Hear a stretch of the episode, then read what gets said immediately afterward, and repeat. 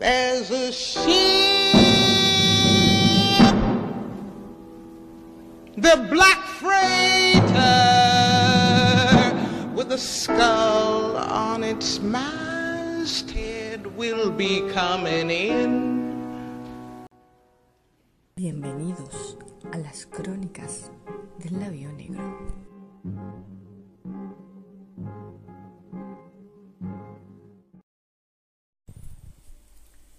Marco Polaco, Dani José y John Osterman presentan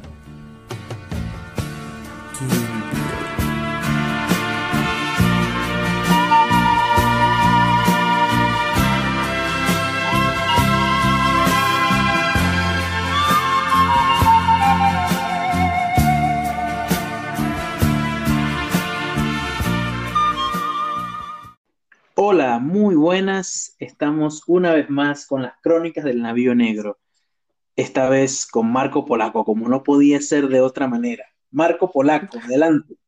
Esta vez con Marco Polaco. Las otras ocasiones también, pero esta es diferente, porque en esta, no sé, en esta se escucha mejor. Este es un Marco Polaco Reloaded. Digamos. De 4K, 1080. Se despertó de- después de cuatro podcasts y está listo para la venganza. ¿Van cuatro? Cuatro o cinco, no sé. A ver. Zack Snyder, WandaVision, Psicosis, Naranja Mecánica y falta el último. No, van cinco, este es el sexto. Este es el sexto, ¿sí? Sí, sí, sí. Y ¿Qué como el más 6 va? es el número del diablo, ahora se escucha bien.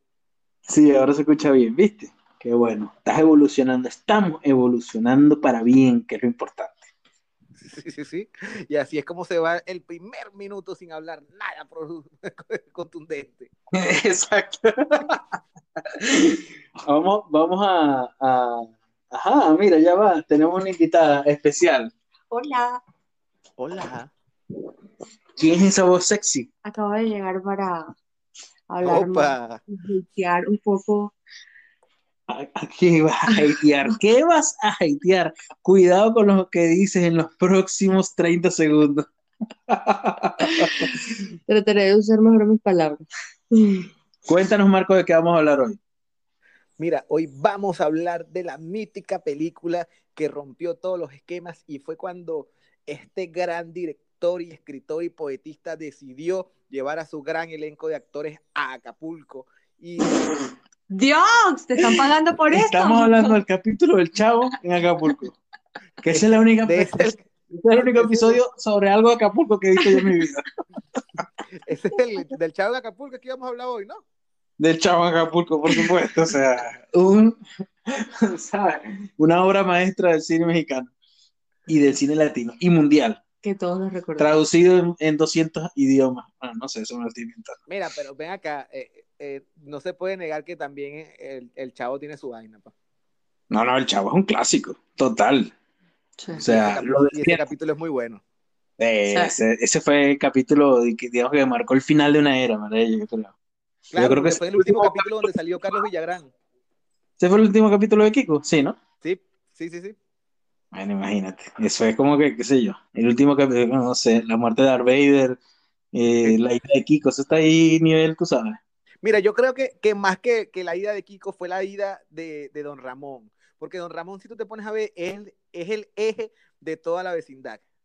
Pero ya, que estamos fumando, Por- que por ya estamos hablando del chavo. ¿De qué, qué era que hablar? Ya, ya han pasado tres minutos y no hemos empezado a hablar. Excelente. No- Hemos No dicho sé, de por qué, no sé por qué me imagino la promo en los history de Instagram, el chavo de fondo y nosotros justamente en este pedacito. pues. No, pero decir que el chavo y todo lo referente a, a- a ese universo a mí me parece genial y, y merece todo el respeto, todo mi respeto. Claro, porque es un, un universo cinematográfico de Chespirito, claro, claro. donde está el Chompiras, el Botija. Y todos eran él. Sí, Y sí, todos eran geniales. Todos esos personajes eran geniales. él. su multiverso cuántico, pues. Sí. Pero ya, de, de- de eso estamos hablando de, de esos personajes que, que hacía Roberto Gómez Bolaño, que se, se llamaba, ¿no? Eh. ¿Cuál era tu favorito? Coño, don, don Ramón, chamo. O, tú dices nada más de lo que hacía Chespirito él actuando. de lo que hacía Chespirito, ajá. Eh, yo creo que el Chapulín. Sí, sí, el Chapulín. Total. El Chapulín colorado. Total. La cara de Pajú. no contaba. Incluso yo creo que el Chapulín es, es de sus personajes más infravalorados. Sí, sí, tú sabes que una, él, él, él fue un tipo que siempre marcó tendencia. Marcó tanto, imagínate, ya viejo, más, ya viejo, cuando se incorporó a Twitter, su Sí. primer tweet fue síganme los buenos. O sea, yo pasé como Y una rom- semana riéndome de eso. Y rompió récords. Sí, sí, sí, sí. Bueno, ya hemos pasado cinco minutos del podcast, muchachos, y todavía no hemos dicho ni siquiera de qué vamos a hablar, así que Gente, de lo que vamos a hablar es algo casi que lo mismo.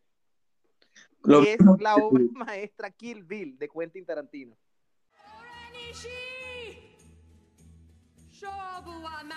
China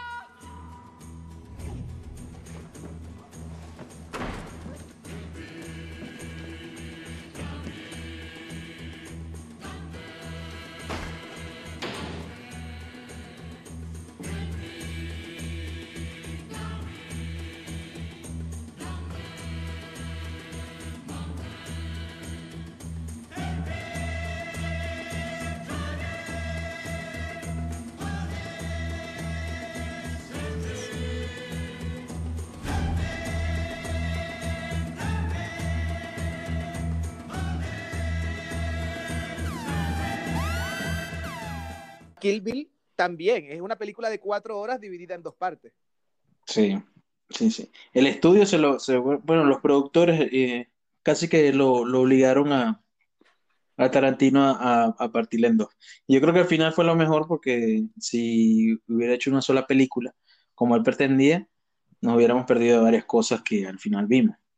Y así como Quentin Tarantino la tuvo que partir en dos, casi parte en dos a Uma Thurman en una escena, pero de eso hablamos más adelante. Eso, eso, eso causó bastante problemas entre ellos, que eran, ellos eran bastante amigos.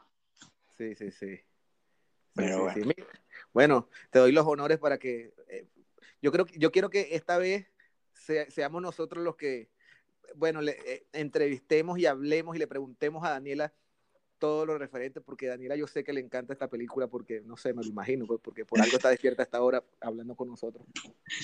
No, me paré solamente para hatearte. Sí, no, va- eh, ella no, no sé si viene a hatear al, al- a, a la película, pero vamos a preguntarle, vamos- ¿verdad? Tienes toda la razón, vamos a empezar a preguntar, pero ya, vamos a preguntarle a Daniela. Ya va, déjame salir de algo rapidito. Ajá, exacto. Adam Sandler. Coño, claro, Ya. para no romper la Pero tradición. tienes que, tienes que relacionarlo con Kill Bill. O sea, tienes, el- Bueno, dame un ratico, preparar. dame un ratico. tienes que venir preparado. Bueno, déjalo para el final. Bueno, luego hablamos de eso. Pero ya, antes, antes de interrogar a Daniela, quiero que me des algún datico de producción, o sea, eh, breve, que ya llevamos siete minutos y no hemos empezado. No, ya va. Primero, dalo tú, que en la, en, en la vez pasada yo creo que yo hablé mucha pepla.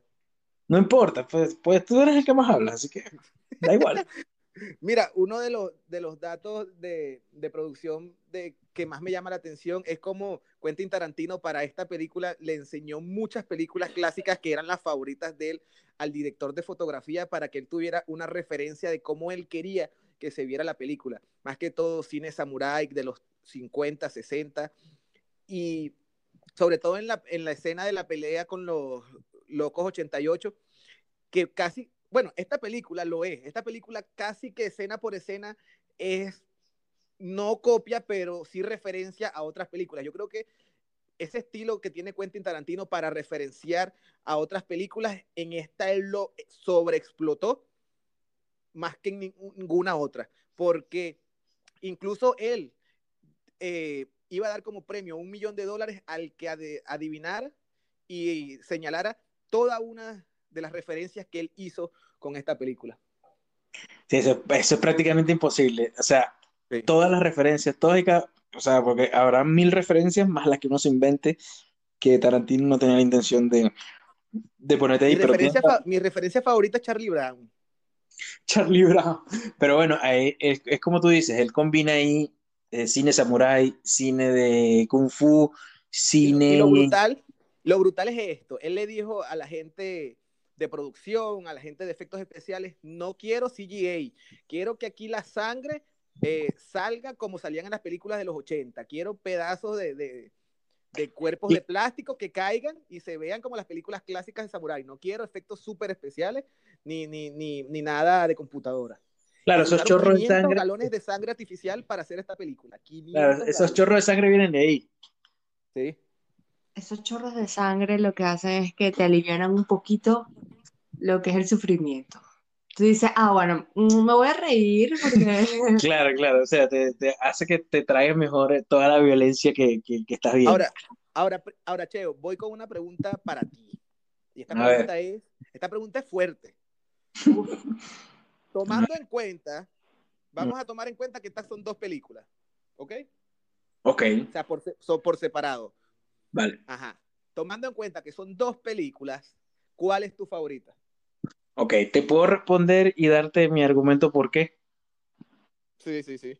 Ok, bueno, para mí la mejor es la segunda, pero es precisamente por un gusto personal. A mí me encanta el cine de samurái, con con todo eso que le gusta a Quentin Tarantino, a mí también me gusta, pero yo tengo especial debilidad por el western y por cómo eh, se, eh, hay resolución, cómo, cómo se resuelven eh, las batallas y, las disputas en el western. Me encanta porque son cosas inesperadas, conversaciones más que acción y hay mucha profundidad. Y la música de Ennio Morricone a mí me, me-. Eso es una cosa que tú, me, tú pones una película mala, la pones en mute y le pones la, la música de Ennio Morricone y es un película. Entonces, mi- la razón, yo entiendo a la gente que le gusta más la acción, que es la primera película, más que todo, pero yo la segunda eh, la amo por sobre la primera y también debo destacar el personaje de Bill, que para mí es uno de los mejores villanos que yo he visto en el cine. Yo sé que Sí, sí, sí. puede sonar exagerado, pero ahí Bill se desarrolla de una manera brutal. Por eso mi elección es la segunda. Claro, es que estamos hablando de uno de los mejores directores en construcción de personajes y diálogos. Correcto, correcto, exacto. Y ahí es donde tú ves a Tarantino más Tarantino que nunca. Porque Tarantino es guion, diálogo y Sangre. sangre también, Y pero hay una razón. eh, no sé si has escuchado, has leído, como te has documentado para esta película y, como, y para la de Reservoir Dogs, Ajá. no sé si has visto que eh, está muy, o sea, entre los actores, es todo un suceso, todo un evento de que Tarantino te llame para su película. ¿Por qué? Porque los actores, eh, en las películas de Tarantino son, eh, los actores eh, son muy agradecidos, en el sentido de que él siempre hace películas donde los actores pueden brillar. Por Claro. ejemplo, Christopher Nolan. Christopher Nolan, los actores son peones que hacen su película, pero la película no deja de ser nunca de Christopher Nolan. Claro. Tú no ves ahí, por ejemplo, Leo- Leonardo DiCaprio en Inception. Eso es un peliculón, pero Leonardo DiCaprio no brilla ahí como brilla, por ejemplo, en Django. Y eso Claro. tiene que ver con, con el- el- la forma de dirigir de Tarantino. Entonces, la forma de dirigir de Tarantino, más los diálogos, hacen que los actores brillen aún más. Por eso es que eh, se, se generan este tipo de películas y se genera ese hype entre los mismos actores para trabajar con Tarantino. Brutal, brutal, sí, sí, sí, sí, opino igual. Y ya que estábamos hablando de Bill, creo que uno de los mejores diálogos que tiene Bill es cuando ha- hace la referencia ¡Ya! Genial. Pero eso lo vamos a hablar en un momento, ¿no? Vamos a... o Sí, sí, vamos a- estamos en la 1. Estamos en la 1, estamos en la 1. Vamos a, vamos a empezar. Ah, pero vamos a, a ver qué le parece a, a Dani en su conjunto Kill Bill. La uno, la- La 1, vamos a hablar de la 1, La empezar por el principio. Y bueno, ¿Qué te pareció? Opiniones generales. en general no es una de mis películas favoritas, lo siento. Voy a entrar con todo. No lo es. No es una de mis películas favoritas. Eh, me distrae, chévere, la paso bien, es una película que puedo ver y me la puedo disfrutar. Hay escenas puntuales que me gustan muchísimo, donde entra lo que es el anime, que lo amo. Amé esa parte. es el, el origen de Ishii. Correcto, pero definitivamente hay partes que no me gustan. No es tu tipo de película. No es una película que yo digo, "Am, hoy me provoca ver Kill Bill. No, Oye, vale, aquí vamos a discutir bastante, Marco. Vale, aquí estamos en, en aceras- en las aceras opuestas. me encanta. Ok, ¿qué dice Marco de la primera película? Ya que la vamos a dividir entre dos, aunque yo no la considero así, pero vamos a hacerlo así. Sobre todo por la participación de Book. Book es que se pronuncia. el Bull, sí, el de Bill, que es un personaje Sí. rico. Todo, todo sobre él me encantó en la película. Cada escena de él, yo creo que él se lleva las palmas. Sí, sí, sí, sí. Y- incluso, cuando, incluso cuando el jefe lo está insultando. Lo está copiando, sí. Si tú dices, coño, ¿qué bolas este tipo que puede fácilmente acabar con todo la- esa- ese pueblo si él quiere, pero no lo hace? Y está de seguridad en, en un prostíbulo de mala muerte, donde no Van a limpiar un piso con La excremento pregunta. ¿vamos con la primera película o ya empezamos No, segunda? porque tú sabes cómo somos final. nosotros de ordenados. Empezamos por el final, ¿no? Nosotros somos así ordenados, pues, ¿me entiendes? Que se puede dejar que su mente vuele y que lleguemos a la tercera movie que todavía no se estrenó. No, si dejas a Marco que vuelva, va a empezar a hablar de Marvel. Estamos hablando de película de Quentin Tarantino, cuyo director es una de, las de sus cosas más famosas es contar algo no linealmente. Total. Sí, pero te digo. Entonces- es no- una película donde menos hay de ese tipo de diálogo. Sí, sí. Pero la 2 me encanta, la amo, pero lo que, lo que es la 1, que yo creo que es más que una película, más que una trama, más que contarnos una historia, es un evento visual, Sí, sí, un festival. Bueno, pero un festival.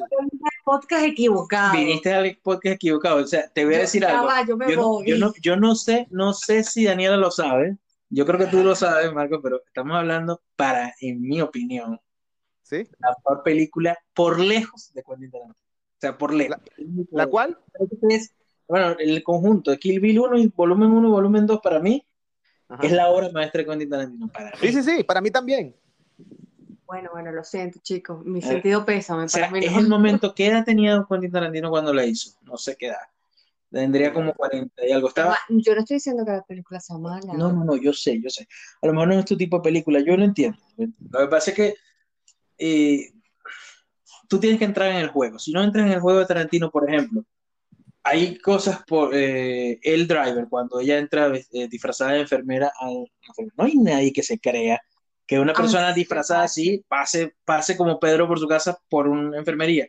O, por ejemplo, que ella pase 13 horas dentro de un, dentro de un truck y nadie se dé cuenta de que están dos, dos tipos muertos en, en la, en la ala de los comatosos. O sea, eso es una cosa, pero eso es, La camioneta y, dónde está la silla de ruedas. sí, eso es error de récord, pero Es que ya va, lo principal de Tarantino es que las cosas en sus películas a él no le importa si tienen o no tienen sentido con tal que se vean bien.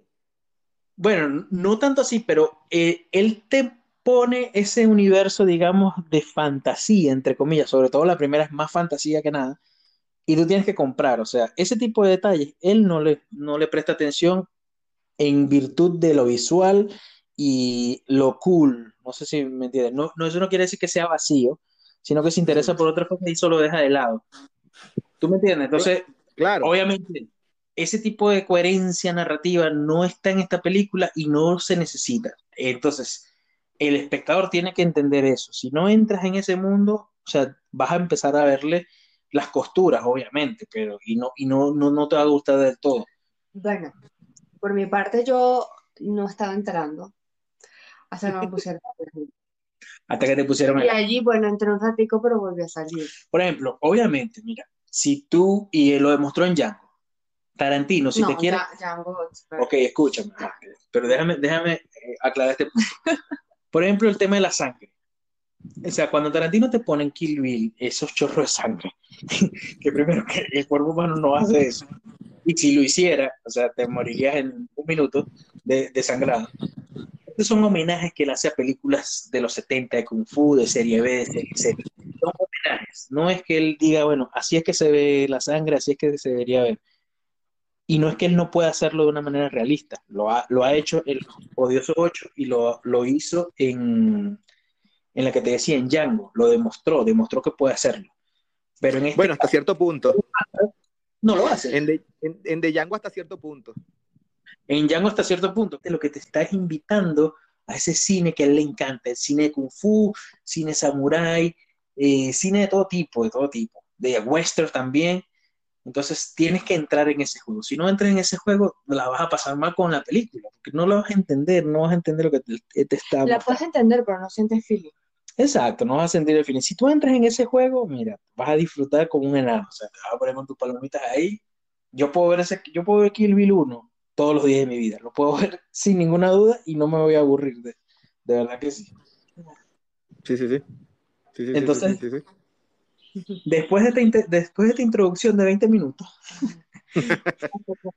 vamos a empezar la película. Vamos a empezar la película así, un poquito, vamos a, vamos a intentar hacerlo en medio en orden. No sé si te parece, eh, Marco. Sí. Dale, pues. Ok. La película empieza con, con el disparo de, En la boda. en la boda de Bill a, a la novia. Vamos a decirle la novia en este momento. Sí. Y después viene la escena con Bernita Green, que es la escena, en la, escena en, la casa de los Bell, que ya se cambió el nombre, y ahí hay una batalla, una pelea entre ellas dos, llega, llega la hija de Bernita Green, y, bueno, ahí se desarrolla una escena. ¿Qué me puedes contar de, de, esa escena? Mira, es- esa escena es, es muy curiosa por la, por la referencia al serial Tricks y por la, por, y sobre todo en la caja que dice Kaboom, justo donde ella tenía dentro la pistola. Es un spoiler que te tiran ahí, o sea, digamos que Sí, es una advertencia, sí. Y hay un detalle muy, muy curioso con esa escena, no sé si te diste cuenta que hay un momento, no sé si es Beatrix o la novia, que eh, le, le comenta a Bernita Green que, o sea, nos hace ver a nosotros que ella es la mejor, Bernita Green, la mejor con armas blancas. Sí, sí, sí. Entonces después, cuando ella falla con un arma de fuego, te das cuenta que ella era buena con las armas blancas, pero no con- Sí. y te está justificando por qué falla en el disparo. Entonces, eh, ese es un detalle bien, bien Curioso. importante. que Y tiene. curioso es cuando entra la hija, le dice que, que fue el perro. El perro estaba. Y, y luego la reacción, la reacción subsiguiente de Bernita Green y de invitándole un café a... Y esa es una actitud y esa es una cosa que diría un personaje de Quentin Tarantino en una película de Quentin Tarantino. Es una típica reacción de, de, de eso. Y bueno, a mí, a mí me parece que la pelea, o sea, la coreografía está brutal. Me hubiera gustado ver, saber más de Bernita Green porque me parece que es un personaje que pudo ser más aprovechable, pero la, la escena está bien, bien para comenzar. el- Y todavía estoy esperando la venganza de Nicky. de Nicky. Eso es, bueno, obviamente, hay una tercera parte, hay una tercera parte que Tarantino ha jugado con la posibilidad de hacerlo, yo no creo que lo haga y no estaría tan seguro de que, se- que tan bueno sea hacerla, pero si te hace, tendría que ser, tendría que ir con Nicky. No sé qué piensas tú. Al final, ¿qué, qué pasó con Nicky? No, Se quedó, se quedó con su papá, que no lo conocimos. Que, bueno, yo maté a tu mamá, no me importa más nada. Chao, Nicky. Bueno, ella realmente no la quería matar ahí, pero eh, Bernita Green quiso saltarse el lo que estaban planeando para, para la pelea. No era mi intención hacerlo delante de ti. Lo siento mucho. Pero créeme, tu madre se lo merecía.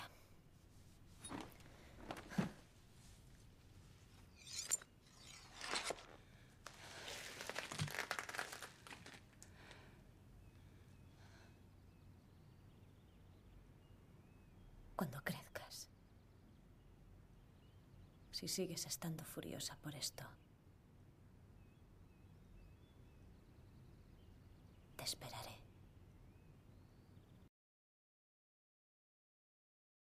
Ahora, Quiso tomar provecho, digamos. exacto.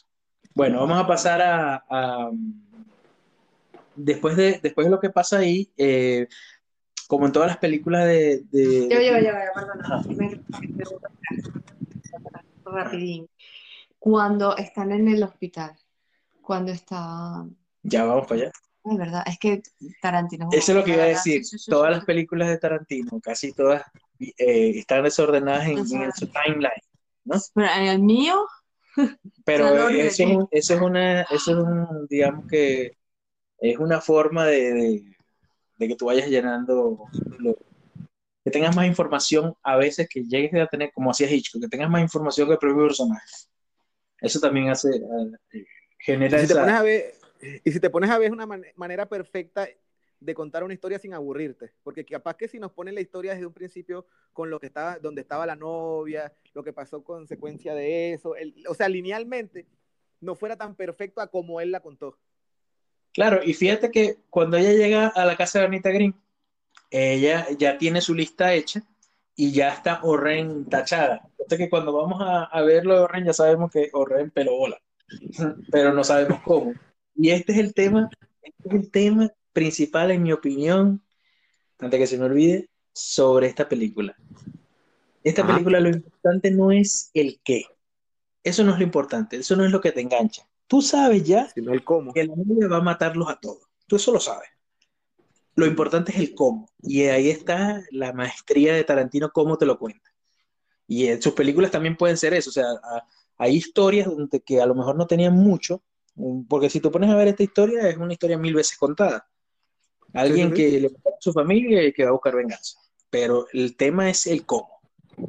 Y entonces ahí radica la genialidad de, de Tarantino. Que incluso es hasta simple, muy simple la, la historia. En cuestión de sinopsis, no de, no de, no de argumento. Sí, sí, el, el argumento y la sinopsis es una cosa simple, una cosa súper súper fácil de entender y, y realmente no es, no, es el, no es lo importante. De hecho, de hecho el- es- esta película se gestó, como lo, ya lo habíamos comentado en podcast pasado, en, en, un, en una pausa del rodaje de, de Pulp Fiction. Sí, sí, sí. Eh, Tarantino y Uma Thurman estaban hablando en una pausa de Pulp Fiction y se pusieron a hablar. De hecho, eh, si tú ves en los títulos de crédito y en los créditos finales, eh, siempre dice de Kill Bill, dice basado en los personajes de Q y U. Quiere Sí. decir Quentin Tarantino y Uma Thurman, porque la idea de que fuera una novia que le habían matado, que, que le habían matado el día de su boda fue de Uma Thurman. Y Quentin Tarantino Y- empezó a trabajar el guion a partir de eso. Y si esta película nunca pasó, y, y- no, y si esta historia nunca pasó y en realidad es una película, es la película que iba a ser aquel personaje.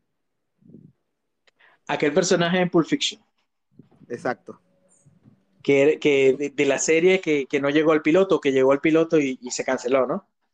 Exacto, y se convirtió en película.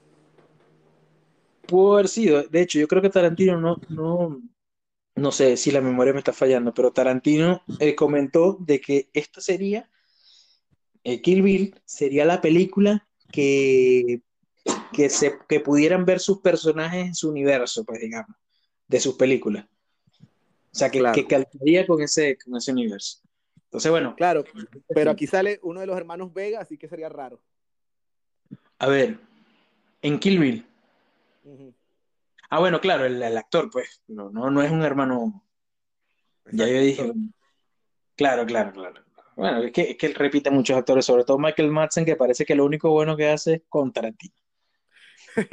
Claro, eh, a diferencia de Samuel L. Jackson, que eh, Tarantino lo repite mucho, pero Samuel L. Jackson es él con o sin Tarantino. pues. Exacto, Samuel L. Jackson tiene vida aparte de Tarantino. pues. Sí. Totalmente, Que totalmente. es igual que Tim Rock. Si te pones a ver Tim Rock, la parte es cuando está con Tarantino. Bueno, pero Tim Roth también tiene sus cositas por fuera, o sea, tampoco es como, como ex- lo exagerado que es Michael Madsen. Michael Madsen no tiene vida fuera, fuera de Tarantino, o sea. Claro. Es más, cuando salió Los Odiosos 8, yo dije, ay, este no se llama muerto. Pero bueno, pero ahí está. Cada vez está más, mira, cada vez está, esa cirugía no, no le... Hablando de no le- cirugía, y discúlpeme, no puedo evitar nombrarlo. ¿Vieron, lo, ¿vieron a Zac Efron, huevón? Sí, Sí. ¿Qué le pasó a ese chamo, vale? ¿Qué, le- ¿qué te pasó, príncipe? Yo ¿Qué pasó, papá? Tú, tú eres el carajo más hermoso del mundo. ¿Qué pasó? ah? Claro. Coño, vale, ese tipo era bonito. No, ya Era va. bonito, era hermoso, huevón. Todavía estoy pensando, Hermoso. todavía Eh, dije bonito para no parecer tan... No, no, el tipo era hermoso y ahora parece, no sé, un calamardo cuando se pone bonito. ¿Tú sabes que hay un Ken mm, humano Sí. que se hizo pómulos, no sé qué, no sé qué vaina? Es igual. Igualito. yo no sé. Yo, yo estoy esperando que Zac Efron salga en estos días. Mira, ve, la vaina era jodedera, eso era un maquillaje que yo tenía para una producción que yo estoy haciendo, donde estoy entrando en personaje de alguien que se enfermó tan- con tantas operaciones y me puse así. Oye, pero yo no sé Y qué pasó realidad- con él. No sé qué pasó. Porque ni siquiera, porque ni siquiera fue que coño, ok, se hizo una cirugía, no, sino que se, verga, fácilmente no es reconocible. Mira, pero yo, yo vi, Creo yo, que estás exagerando un poco. hay una serie documental, una serie documental, no sé, una serie que él hacía o que hace en ¿Qué Netflix? Sí. de, muy interesante, por cierto, que él está con un amigo de él y ellos van recorriendo ciudades y eso, Países. Sí, sí, Países. tiene, de- y ahí se ve súper normal. No sé qué pasó con él. Pero bueno, vamos a volver, o sea, ya hablamos de Chavo, hablamos de Zac Efron, hablamos de Dan Sandler y todavía no vamos ni por el minuto 10 de la película. Que No, no vinimos- hemos hablado de Adam Sandler, solamente lo hicimos mención. Más adelante hablaremos de él. Mira, bueno, vamos a hablar de, de la escena de, de, bueno, eh, la escena del crimen de que están los policías, que ven todo el desastre que, que se hizo ahí. Luego viene la parte donde el driver, que conocemos al driver que es Daryl Hannah, donde va a, a- a asesinar a, a Beatrix mientras ella está en coma. Y bueno, todo Sí. el tema de, de Buck que vino a, a follar, todo ese tema. Hasta Pausa, que... pausa, pausa, ¿Ah? pausa, pausa. Pausa, pausa. El mejor silbido de la historia. O sea, O sea, Lo hiciste bien, amiguito, pero yo dudo que alguien haga, o sea, esto no puede ser el silbido de ella, o sea, nadie puede decirlo no, claro, claro. Pero es para que entendieran la referencia, pues. claro, claro. Pero Yo ella va caminando, ella está caminando y yo digo, qué bella es, qué bella es, qué, qué va a ser. Tarantino es el único carajo. Es el, Tarantino es el único carajo que hace perfecta una entrada de un- solamente una persona caminando como sea. Pero te digo una, una cosa, eso que acaba de decir Daniela era lo que estaba diciendo en su mente, no tengo dudas, Tarantino, porque tú sabes que Daryl Hannah era eh, su crush cuando él era, cuando él era chamo, ¿sabes? Que la- ese era su crush, por eso era su crush, por eso la contrató. ¿Y cuántos años tenía, cuántos años tenía esa mujer, pues? Y ya, estaba cuarentona. Daryl Hannah. ok. Daryl Hannah ya, ya, ya en esa época Ah, claro, eran contemporáneos, pues. Pero ya ella era famosa. Yo no creo que Tarantino fue más joven que Daryl Hannah. Ujú. Lo que Mm, pasa es que Daryl Hannah era, es famosa desde los años 80. Sí. Ok, ok, ok. Y entonces, Eso eh, sí debe ser bueno, brutal. ajá, vamos, háblame, háblame de, de- sobre todo lo de El Driver y lo de, y lo de Buck. Todo ese tema donde ella, donde al final la novia se, se escapa y llega al Pussy Wagon. Eh, yo quiero hacer eh, hab- co- por- primero la Ajá. escena del pote de vaselina. Ay, el pote de vaselina viejo, reusado. Con pelo, pero te decía, esa es la escena más gore de todas las, de todas las dos películas. Lo más difícil Sí. de ver es, yo creo. Creo que dice sí, la sí, sí. palabra un poquito, pero es explícita, o sea, te está contando, o sea, Te está diciendo, mira, la R contraviolado. mira, es, es muy, es muy explícito y es jodido de ver, o sea, todo lo que implica eso, pero él no te lo pone, como digo siempre, no, hay- no es gratuito, te está contando ahí, hay narrativa ahí, entiendes todo lo que pasó. Ahora, Con sería, el- sería cancelada Kill Bill en el 2021. No, ni de coña le dejan hacer esa película a, a- a Tarantino ahorita. Olvídate. No. Porque todavía, si, si bien esa película es de 2003, esa película viene con, o sea, con, como con la permisividad que había en los 90. pues, Había, había Ahora- como más. Ahora, esa película sería empoderamiento femenino. ¿Qué cosa? Kill Bill. Vamos a ver qué dice Daniela. Empoderamiento femenino. ¿Te parece que es un empoderamiento femenino? O sea, la película. Pues la verdad es que sí. Totalmente. Total. Totalmente. Sí, ah, mira, a alguien, mira, a Tarantino le pueden decir psicópata, le pueden decir de todo, pero que, que no trata bien a sus personajes femeninos, eso no se lo pueden decir porque fue uno de los primeros, si no el primero, en hacer una película donde le da el protagonismo de tal manera a los personajes femeninos que, bueno, cada personaje femenino que sale ahí es Te cuento, te cuento una historia diferente. O sea, tenemos a Bernita Green, que Bernita Sí. Green sale cinco minutos y es genial Sí. tenemos a El Sí. Driver como antagonista, es súper, súper remarcable. Tenemos a Orren, que es, o sea, es genial Orren. Tenemos a Gogo. Tenemos a Gogo. Orren fue mi Orren, favorita. Orren es la favorita. Y tenemos, por supuesto, a la novia. O sea, ¿qué más quiere? Que por, cierto, que por cierto, Tarantino ya era muy fan de Gogo porque ya había salido una película japonesa, Battle Royale. incluso con, un tra- incluso con un traje amarillo también.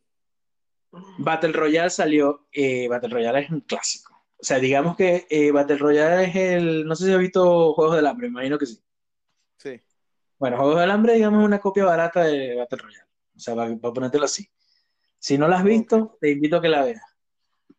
Es una película que Tarantino Va- hubiera firmado. vamos, a, vamos a darle play porque si no. No, no, bueno, está bien, vamos a hablar de, de- no importa, lo que sea, y ahí cortamos. Eh, ajá, estamos con lo de la vaselina. La vaselina. La, que cochino asqueroso. Ahí definitivamente odié más a. ¿Qué es lo que me hace darme placer? Un poquito de satisfacción cuando veo que lo está machucando con la puerta que le está dando. Él me Sí. tenía que dar, ¿sabes? Ese odio, ese pre-odio, Sí, para sí. que cuando ella le diera duro, No te sintieras tan fatal. no me sintiera culpable y no me sintiera fue la muerte más disfrutable de todo Kill Bill.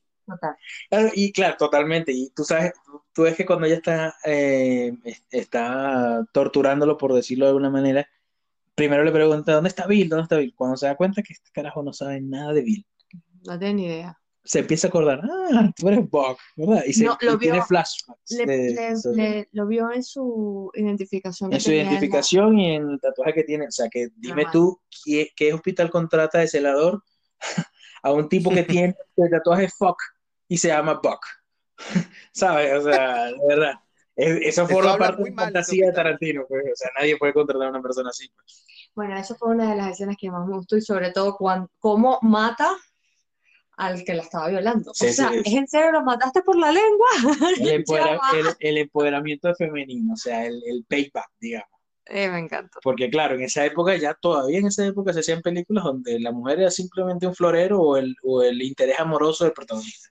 Eso era todo lo que pintaba una mujer en una película. Hasta que Tarantino dijo, pues no. Pues no, voy a hacer la Bruce, la Bruce Lee femenina. Y ahí quedaste. Bruce Lee, nadie se acuerda de ti después de... no, mentira, sí se acuerda. Yo amo Bruce Lee. Por favor. Te buscaste un, Y bueno, el, traje amarillo, he de decir, el- he de decir que el traje amarillo de, de, de la novia es un homenaje al último traje que usó Bruce Lee en la película que no terminó, que murió mientras la estaba rodando, que se llama El Juego de la Muerte, Game of Death, que es terrible porque después la tuvieron que hacer, hicieron un pastiche después que se murió Bruce Lee, pero bueno, esa es otra historia. Igual el, el traje quedó para la historia y digamos que, no sé si en los Crazy 88, los que salen más adelante, fíjate que tienen unos antifaces, que tú dices, ¿para qué tienen esos antifaces? No tiene sentido. Y ese es otro homenaje a Bruce Lee Claro. del el personaje de verde. El avispón Exactamente. sí. Incluso hay otras dos, tres referencias que ahorita no me acuerdo exactamente, pero también son a Bruce Lee. Sí, sí, hay muchas. que- Es que, o sea, sí, yo creo que uno de los trabajos más difíciles del mundo sería inacabable es ponerte a buscar todas las referencias en esta película. O sea, por eso es que Tarantino ofreció un millón de dólares. Que por lo menos digas cuántas hay, ¿no? Por lo menos debería. A ver si Debería. pega. Ajá, entonces ahora por dónde vamos. Algo más sobre Bob, salió- sobre el driver sí, no hemos dicho nada. Cuando ella sale, ella, ella te está mostrando cuando se monta en la camioneta. Que la Mira, reconoce, que- cuando la reconoce dice, claro, es un perdedor, tiene que ser eso, esta. eso forma parte de los chistes de Tarantino, así, Y súper cuando negro. se monta eh, en la camioneta tal, que empieza con la mente y su concentración A mover el a dedo. mover el dedo. Poder de concentración fuerte, ¿no? 13 horas ahí. 13 horas para hablarlo. Claro, es que, Lo- tú tienes- es que tendría que ser así porque no puede ser que tienes cuatro años postrado en una cama y luego te vas a parar como si nada. Correcto, correcto. Entonces Claro, ya, sería lo más ilógico de esta película. ya sé que todo es fantasía, pero, pero ya va. Claro, claro. Ahora, eh, ya hablamos de. Mira, yo ya va, antes, antes, de, antes de pasar de eso, yo creo que es válido recalcar el fetiche de Tarantino con los pies. Total, Ah, es lo que lo dije al principio. Súper Sangre exagerado. y pie. No, o sea, él tiene un fetiche preocupante sobre los Pero no solo, no, ya va, es los pies feo. feo. pero ya va. o los pies como son, sí, porque a nosotros las mujeres nos encanta mantener los piecitos que sí pintaditos, las uñitas pues pintaditas, no sé qué, pero la novia Tenía los pies tenía los pies escoñetados, está feo. o sea, feos, no los tenía acomodados, se le ve que los tiene sucios, o Mira, sea, yo, yo que he visto todas las películas de Tarantino, creo que ha hecho dos pies bonitos. Que sa- uno sale en esta película, pero no es la de. No es, no es, es la de Sophie. Sophie, eh, Sophie Fatal. Eh, ¿sabes? La que le cortó el brazo. ujú.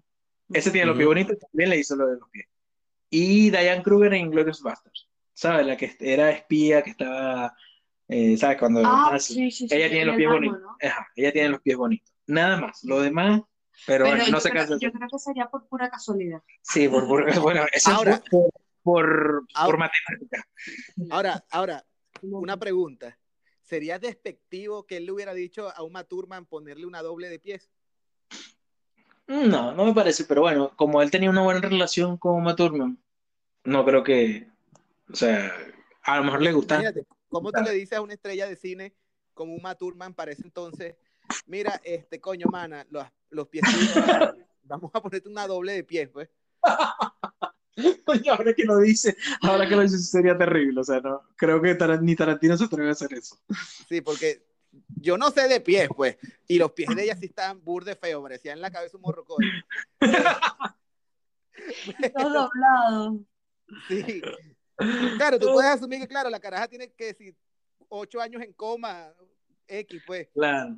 Y te muestran los pies de Uma Thurman sucios, limpios, de todo tipo. O sea, todo- todas las formas posibles te lo enseñan en, esta película. Así que bueno. Pero mira, no hemos hablado del driver. Vamos a hablar rapidito del driver, de lo que ella hace eh, cuando va a matarle y Bill la llama y le dice que aborte la misión.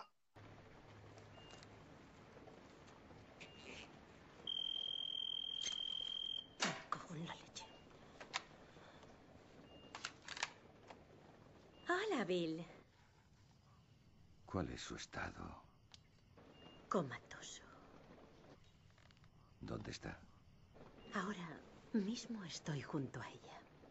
Buena chica. Él quiero que abortes la misión. Le debemos algo mejor. ¡No le debes una mierda! ¿Quieres no alzar la voz? ¡No le debes una mierda! ¿Puedo decir una cosa? Habla. Todas vosotras le disteis una paliza y no la matasteis. Y yo le metí una bala en la cabeza y a pesar de eso su corazón ha seguido latiendo.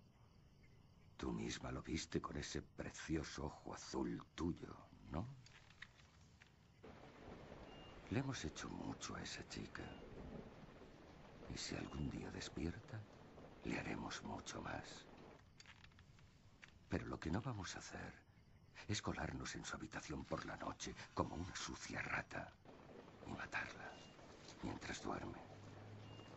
Y la razón de no hacerlo es que eso nos rebajaría. ¿No está de acuerdo, señorita Driver? Supongo que sí. ¿Solo lo supones?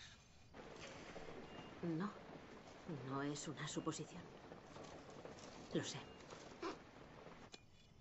Vamos, cielo. Afirmativo. Te quiero mucho. Yo también te quiero. Adiós.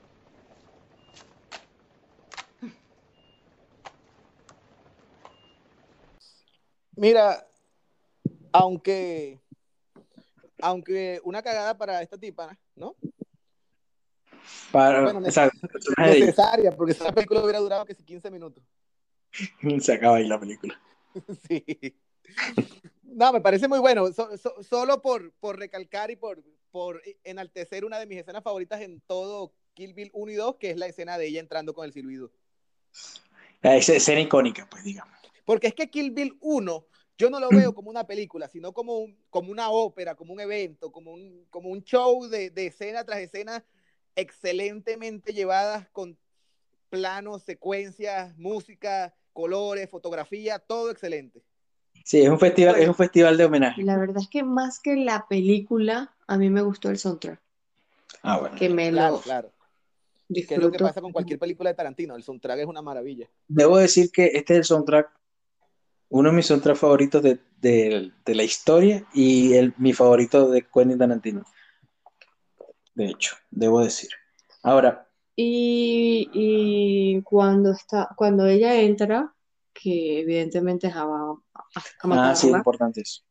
realmente todo eso es lo que yo estaba diciendo, qué bella es, qué bella, qué bella, ¿qué es Yo lo que va a pensaba- hacer? Qué mira, bella, qué bella es. Yo pensaba que Daniel iba, iba a hablar sobre el personaje, lo que sea. Eh, lo que estáis mirando es estética. O sea, yo lo que pensaba que eh, iba a decir era que te dibuja el personaje, pues digamos, ya tú sabes quién es el No, driver. pero para, para, para Daniela, la belleza de, de ella es el MacGuffin de Daniela. Pues. Claro, claro, es McCoffin. Pero bueno, ahí eh, el driver, o sea, todo eso lo que pasa ahí te dibuja el personaje en el sentido que ya tú sabes que el driver es la nueva novia de, de Bill. Ujú. Y digamos que es el interés amoroso actual de Bill. Que a Bill no le, no le importa una mierda ese tiempo, pero bueno. Y por eso es A los Bill- celos de, de- de ella con, con la novia. A Bill no le importó ninguna, No, la novia solamente la novia. La novia. Pero tienes que dejar en claro que no le importa ninguna. O sea, le él podría sacrificarlas a todas Incluida la novia. y manipular, y manipularla Ajá. como quiere. Totalmente, totalmente. Bueno, vamos a pasar entonces a... Después de Buck tenemos que eh, eh, tenemos la escena de El origen de Orren, que es el anime. Háblame de eso. Mira, eh, una de las mejores cosas de este anime, de estas escenas que es en anime, es que los que lo hicieron, la, la casa productora que los hizo, es la misma casa productora don- que hizo el manga de donde Tarantino se basó. ¿Qué es? Mira ¿Lo esos sabes? nombres. Esos, el, el nombre sí lo sé, pero es como. No soy muy No bueno eres- pronunciándolo. Eh, Cow- Cowboy Bebop. Ah, imagínate tú. Cowboy Bebop y, y Ya, ¿Cómo? ¿Cómo? cómo? Cowboy Bebop Ah, y, muy fácil, sí. y Neon Genesis Evangelion. Que Evangelion, tú sabes cuál es Evangelion. claro, obvio. Claro. ¿eh? Evangelion es uno de mis animes favoritos. Si no lo has visto, Marco, por favor. Y el soundtrack de Evangelio. Ahora, Ah. ya que tú me recomiendas Evangelion, yo te recomiendo que veas Chin-Chan. Sin-chan. Sin-chan yo lo amo. El niño. Sí, sí, sí. Es genial ese anime, me encanta. Yo lo veía ¿Y lo hace has como visto, 10 años. y lo has visto en, en, en doblaje español de? Sí, claro, sí, claro, claro. El niño irreverente, brutal, me Ya nos vamos para otro lado. Ok, Pero concentración. bueno, concentración, concentración. Estamos como Tarantino. Sí, mira, si Tarantino hiciera un podcast sería como este. Tres horas hablando de referencias y 20 de la película. Ok, yo quiero decir algo con respecto al anime. Ajá, háblanos. Cuando- Esa, esa es tu parte favorita Esa de la película. parte, claro, yo estoy viendo la película normal y mm, ni frío ni calor, ¿verdad? Cuando llega la historia, cuando llega la historia, no, porque eso, No, pero a mí me gustan esas opiniones de, digamos que Daniela no está tan metida con Tarantino, o sea, es como más imparcial que nosotros. Nosotros amamos a Tarantino de siempre, digamos, y podemos ser una voz más parcializada eh, a favor de, de él. Y me, me- Claro. me parece interesante escuchar a Daniela. sí, sí, cuando, cuando Bueno, la historia, de- de- disculpa que te interrumpa, yo escucharía a Daniela toda la vida. Daniela tiene una voz muy hermosa. Sí, sí, muy sexy. Sexy Hola, bebé. Bueno, bebé. Hola, bebé. hola, Y otra vez desviado, otra vez de la película. ¡No! Hablemos y cuando- sí, total. Cuando empieza la historia de por qué la transformación, lo que te lleva a entender por qué ella está actuando así, de esa manera, Ujú. cuando matan a sus padres, que hay una parte donde matan al papá y ella se le sale como y lo vuelve a agarrar y se lo Típico de anime, brutal. wow, eso fue cuando matan a la mamá, que le cae la sangre Sí, sí. l- los ojitos, ¿sabes? Llorando así, me partió el alma. O Y- sea, yo allí, yo por eso. Y una vez más, la genialidad de Tarantino. No, no es tan importante el qué, sino el cómo. Entonces, Claro. claro, es una historia, como te digo, manida, muy veces contada, pero, o sea, que de repente un tipo que te está contando una película live action, te tira un anime así y te lo tira de la manera tan genial y una historia de origen tan brutal como esa, tiene que ver más con el cómo que con el qué. Entonces entiendes el rencor, por qué ella se formó, por qué es tan, tan buena, tan arrecha con lo que son Y las- lo, y lo voy a decir de una Dilo, para ella. ¿Cómo? Mi spin-off sería para ella. De una vez vas a decir, ok. Mira, De el mío vez. también, ¿sabes por qué? Porque yo pasé todo lo que fue eh, la trama de ella, la parte donde ella salía, diciendo que bella es, qué, be- qué bella eres, qué bella, me encanta, mira cómo camina, mira cómo todo como lo hace tan perfecto, cómo le Y un dato quita- curioso es que el personaje no era, no estaba construido de esa forma, o sea, en su nacionalidad, y Tarantino lo, lo cambió para que Lucy, Lucy, Lu- Lucy Liu lo pudiera Lucy. hacer. Sí, él, él la él la vio una película, no recuerdo ahorita, se me está escapando el nombre. eh, la vio una película y le encantó tanto que, que reescribió el guion para adaptarla a ella y se la trajo. Y es tan impresionante de que la protagonista para mí no me estaba robando, ¿sabes? Mi atención, para nada. Me, la, me atrapó fue eh, ella. Digamos que Esa es lo la que magia hace, de Tarantino. lo que hace Bill en el volumen 2, digamos que es como que el antagonista del volumen 2 lo es Ren en el volumen 1. Digamos que el antagonista principal en el capítulo 1 es Ren.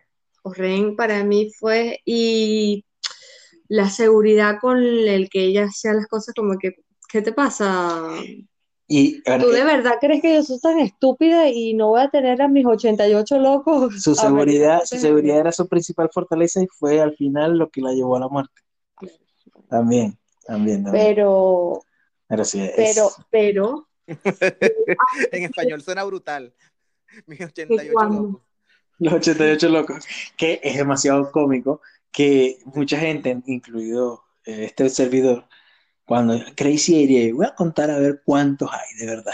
A ver si son 88, claro. Todo eso es un ejercicio inútil, ¿por porque no? después en la volumen 2, entre Bot y Bill están hablando de los Crazy 88, y viene y le dice al hermano, no, Alex, se llaman así porque pensaron que era cool, pero no eran 88.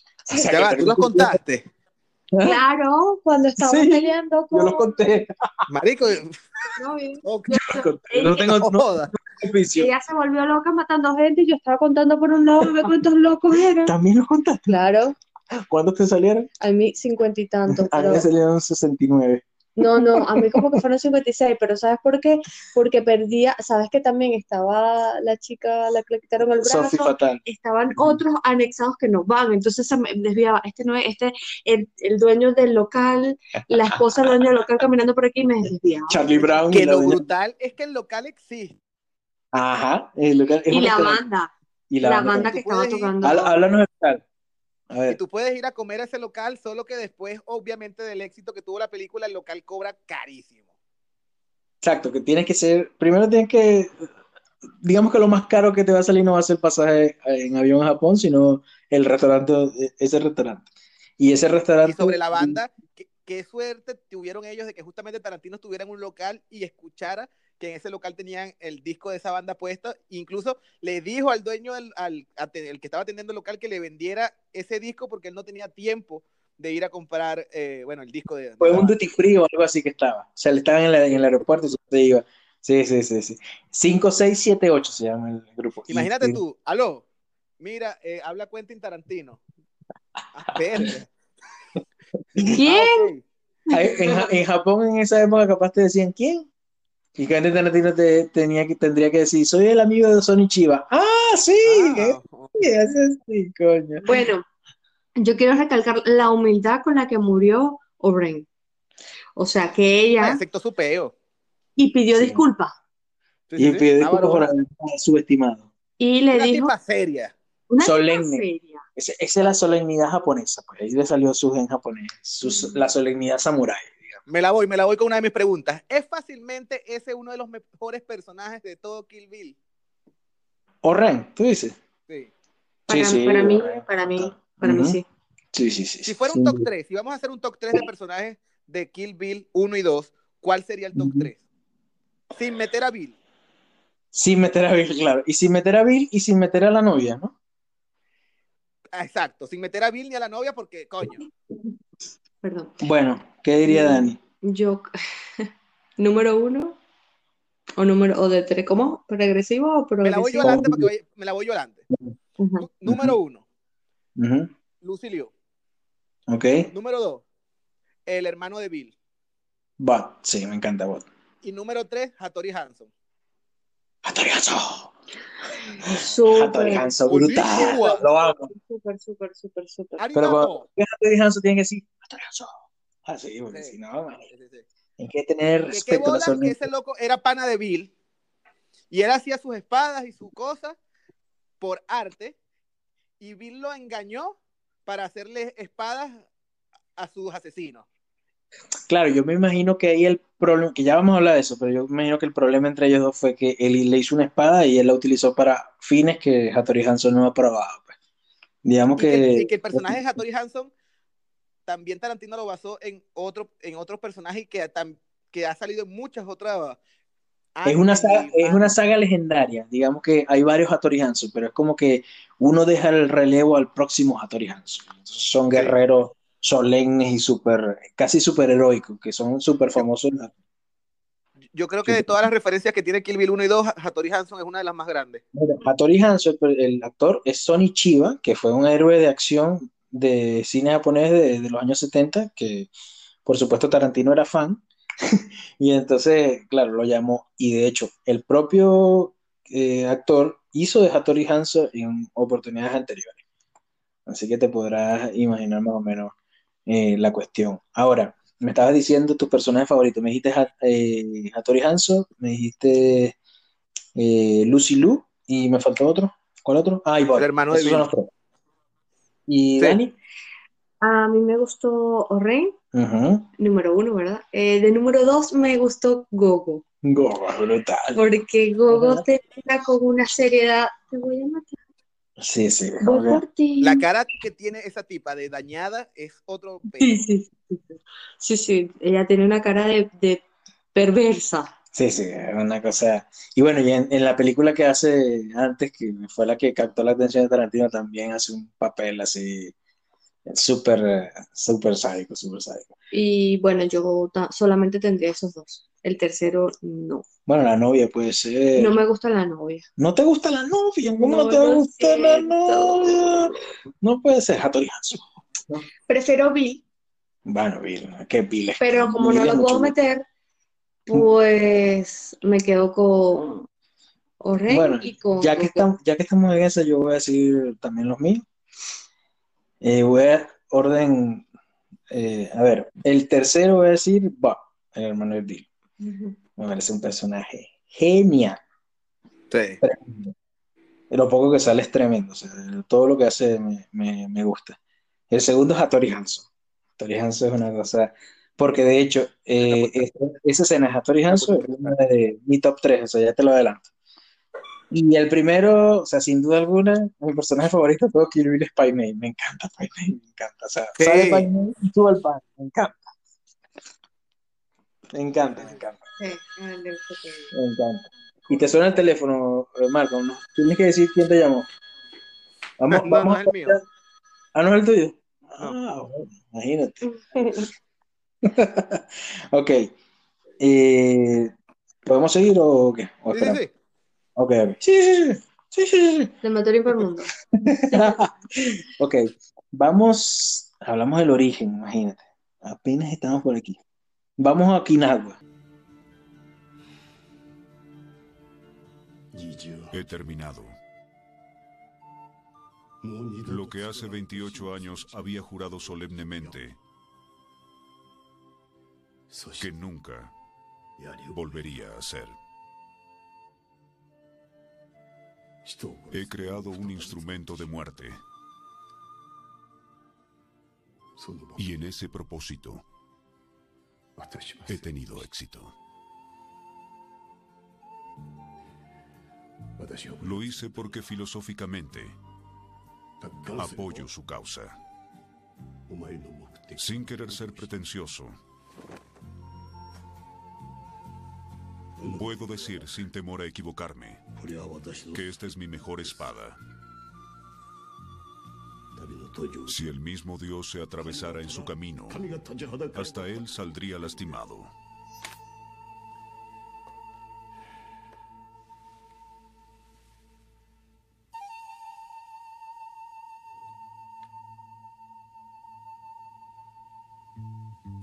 Guerrera de cabello amarillo. Puede partir.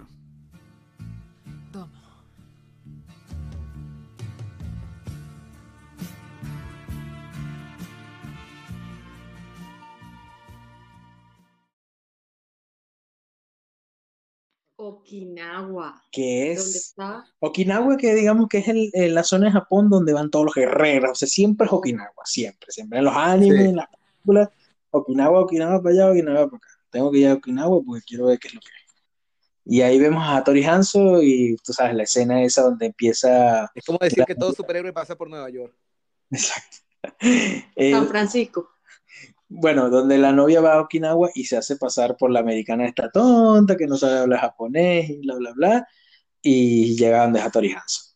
Cuéntame hasta el momento donde le hace la espada y todo eso. Cuéntame qué te pareció toda esa secuencia.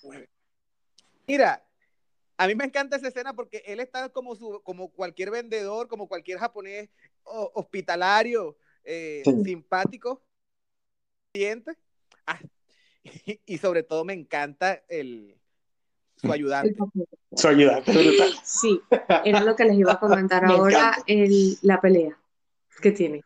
Mira, Sí, busca el claro. teque, pues, por favor. No, no, no. Es una pelea, mira, digamos que es una pelea de anime llevada a live action. Sí, sí, sí. No sé si te, te has fijado. Esa es una típica pelea que ves en un anime, dibujitos animados japoneses y de verdad llevar la action tal cual. Brutal, brutal, brutal.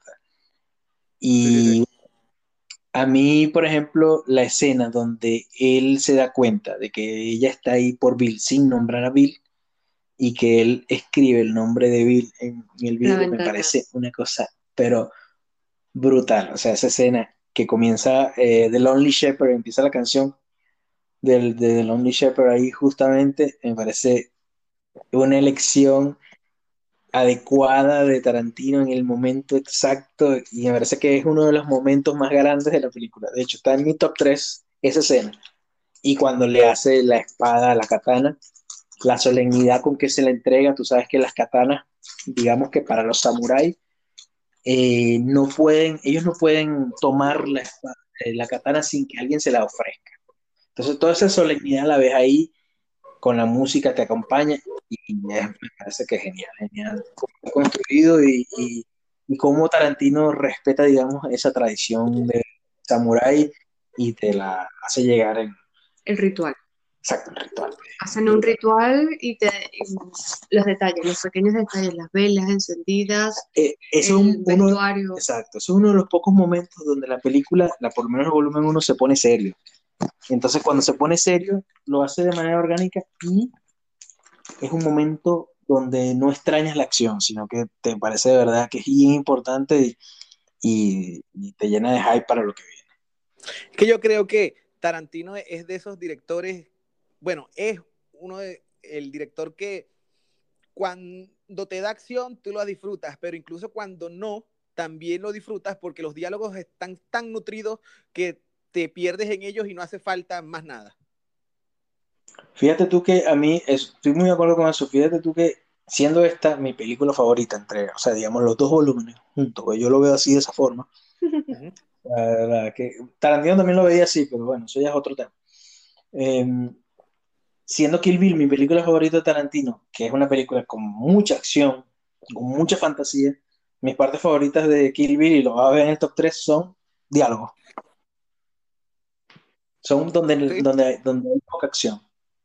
Entonces, eso dice mucho también de, de- del guion de Tarantino, que estuvo muchos años haciendo este guion, muchos.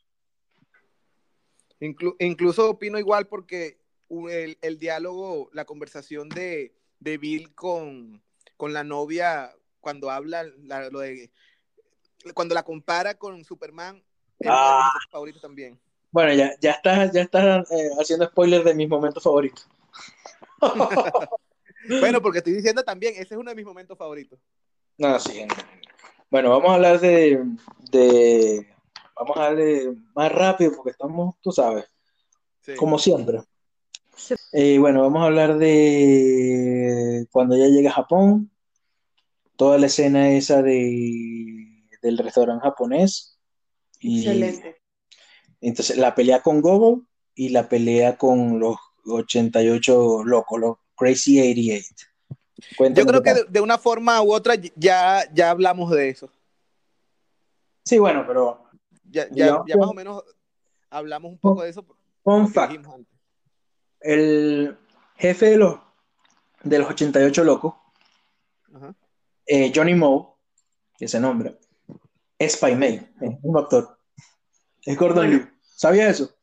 Sí, sí. En lo, cuando- a lo último en los créditos, en los créditos se ve. Cuando llegó, mm, retomando otra vez, cuando llegó la novia al restaurante, yo dije, "Mm, bueno, sí, es como cuando ves una película de, de este tipo que mata a todo el mundo, Adam. Sandler. De John Wick. de John Wick, que tú dices, ok, despídete, están muertos, pero cuando yo, yo temí por la vida de la novia cuando vi a Gogo con su eh, cadena y Sí, la, sí, te- sí, ¿cómo se llama esto? sí, sí, que no, no, no, no sé La es bola. sí, sí, la bola con la bola esa que no, no- no sé cuál es el nombre. pero Cuando le tiró bola- la espada, la, la katana. la katana, me dio miedo, sentí miedo, o sea, Oje- mm, qué bueno lo, qué bueno lo hizo Gogo. Y lo sangre fría que era Gogo. Bueno, objetivamente puedes decir que la que le puso más problemas en el volumen 1 fue Gogo. Total. Estuvo a punto de matarla, o sea, si no es por, eh, digamos, la creatividad que tiene, que es uno de los puntos fuertes de ella cuando está peleando, la creatividad de la La novia. supervivencia, Sí, sí, que, no, que se rehúsa a morir, si no, no la mata, pues la tenía ahí en jodida, pues, la estaba, la estaba asfixiando. De hecho, otro detallito, esa escena cuando la están asfixiando, que se ve que está, que, que, que está Uma Thurman casi asfixiada, el que está jalando la, la cadena es Tarantino. Sí. Sí, en, en las escenas, en los tras cámaras se ve. Bueno, entonces, bueno, ya a los 88 locos fue lo más fácil, digamos, que para, Claro, lo más fácil. Fue lo más fácil, se- se lo- pero claro, la escena, digamos, la coreografía es lo más remarcable de, de- show. Sí, sí, eso es una cosa brutal. Hay un momento donde se pone la, la secuencia se pone en, en blanco y negro y luego se pone en azul, donde se ven las sombras negras y todo eso Sí. estéticamente se ve brutal, aunque Eso dependiendo de, de qué versión veas. Si ves la, Exacto. la americana, es en negro. Pero, pero en la japonesa es a color. donde te das cuenta que en cada momento hay em, comedia, en cada, en cada parte de la película hay una comedia, porque están matando a alguien, pero te ponen algo cómico para, no sé, Aliviar un poquito el, el- alivianar. Pero, Pero está bien metido. claro, sí, lo metieron bien. Sí, bien metido. Pero, No puede, em, los dueños del restaurante. Genial. Jalaban bola, Dios mío, yo morí de risa con Y ellos. la dueña le decía al tío, a Charlie Brown, cuidado que te escuchen, no sabes lo que te van a hacer si te escuchan decir que me están Total. pidiendo una pizza que no está, no está en el menú. Total. Yo te diría una cosa, yo llego a ese restaurante y lo primero que pido es una pizza. Así como pidieron ellos. La que no está en el menú. esa La que no está en el menú, esa es la que yo quiero. Decir que cumplí todos los sueños de mi vida y que tengo plata para tirar para arriba. Porque es bien caro el restaurante, así que ¿Cuándo es que vamos? no sé, cuando vayamos a Japón. Ok, entonces tenemos, ya hablamos de casi todo lo de volumen 1, nos falta... nos Creo que falta- nada. Bueno, la pelea, la, la- el enfrentamiento entre Ouren y, y la novia. Ya, Yo creo que ya lo hablamos. Ya lo hablamos, ya lo hablamos. listo. ¿Cómo, Mm. cómo le pide disculpas cuando ya sabe que... Bueno, la escena final, vamos a hablar de la escena final, que es con Sophie Fatal, la que le, le quitó el brazo, que no sé, no sé si le quitó el otro, probablemente se lo haya quitado. No sabemos.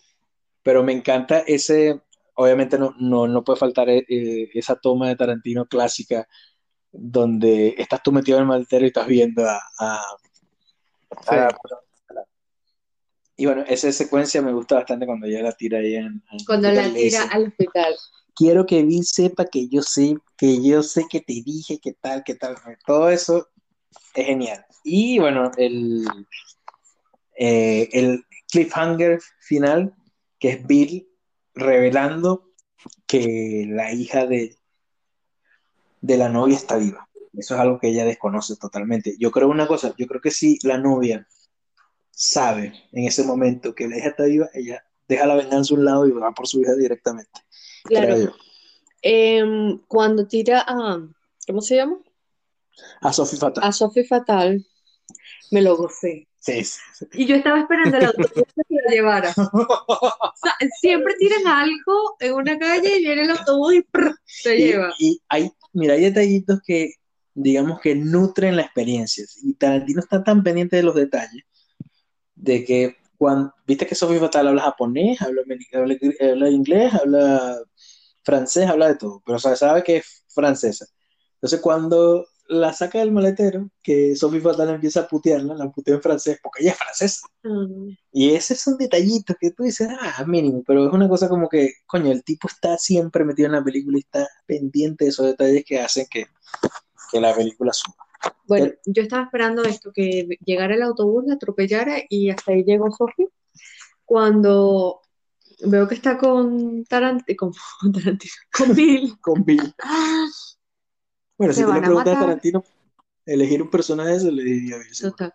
Eh, Te van a matar, no digas nada, chica, quédate calladita. Tú no sabes cómo llegaste ahí. No, pero fíjate cómo la trata Bill. Viste que Bill las trata a todas esas mujeres así con cariño. Es como que sí, casi que todas las mujeres que han pasado por ese escuadrón hayan pasado por las manos, exacto, hayan pasado por las manos de Bill y no solo la mano. ¿Crees que Ren también? O Ren, no sé si o Ren, Ujú. pero a lo Sophie Fatal seguramente y Pero Oren llegó a las manos de Bill por algo. claro, y de hecho ella se hizo jefe de la Yakuza gracias al apoyo económico y estratégico de Bill, bueno, lo dice la película. Que no hablamos, que no hablamos, viste, se nos olvidó, no hablamos de, de la escena de Orren cortándole la cabeza a uno de los jefes Yakuza, Uf, genial. Uf, que es muy brutal, me encanta cómo camina, cómo da esos pasos rápidos durante, eh, sobre la Ya mesa. va. Pero Me- me, enc- encanta que quiere dar el discurso en, en inglés para que tomen en serio, más en serio lo que ella está diciendo.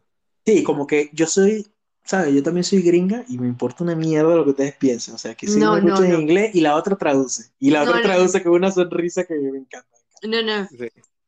Eh, aquí se hace lo que yo diga y si no lo mato.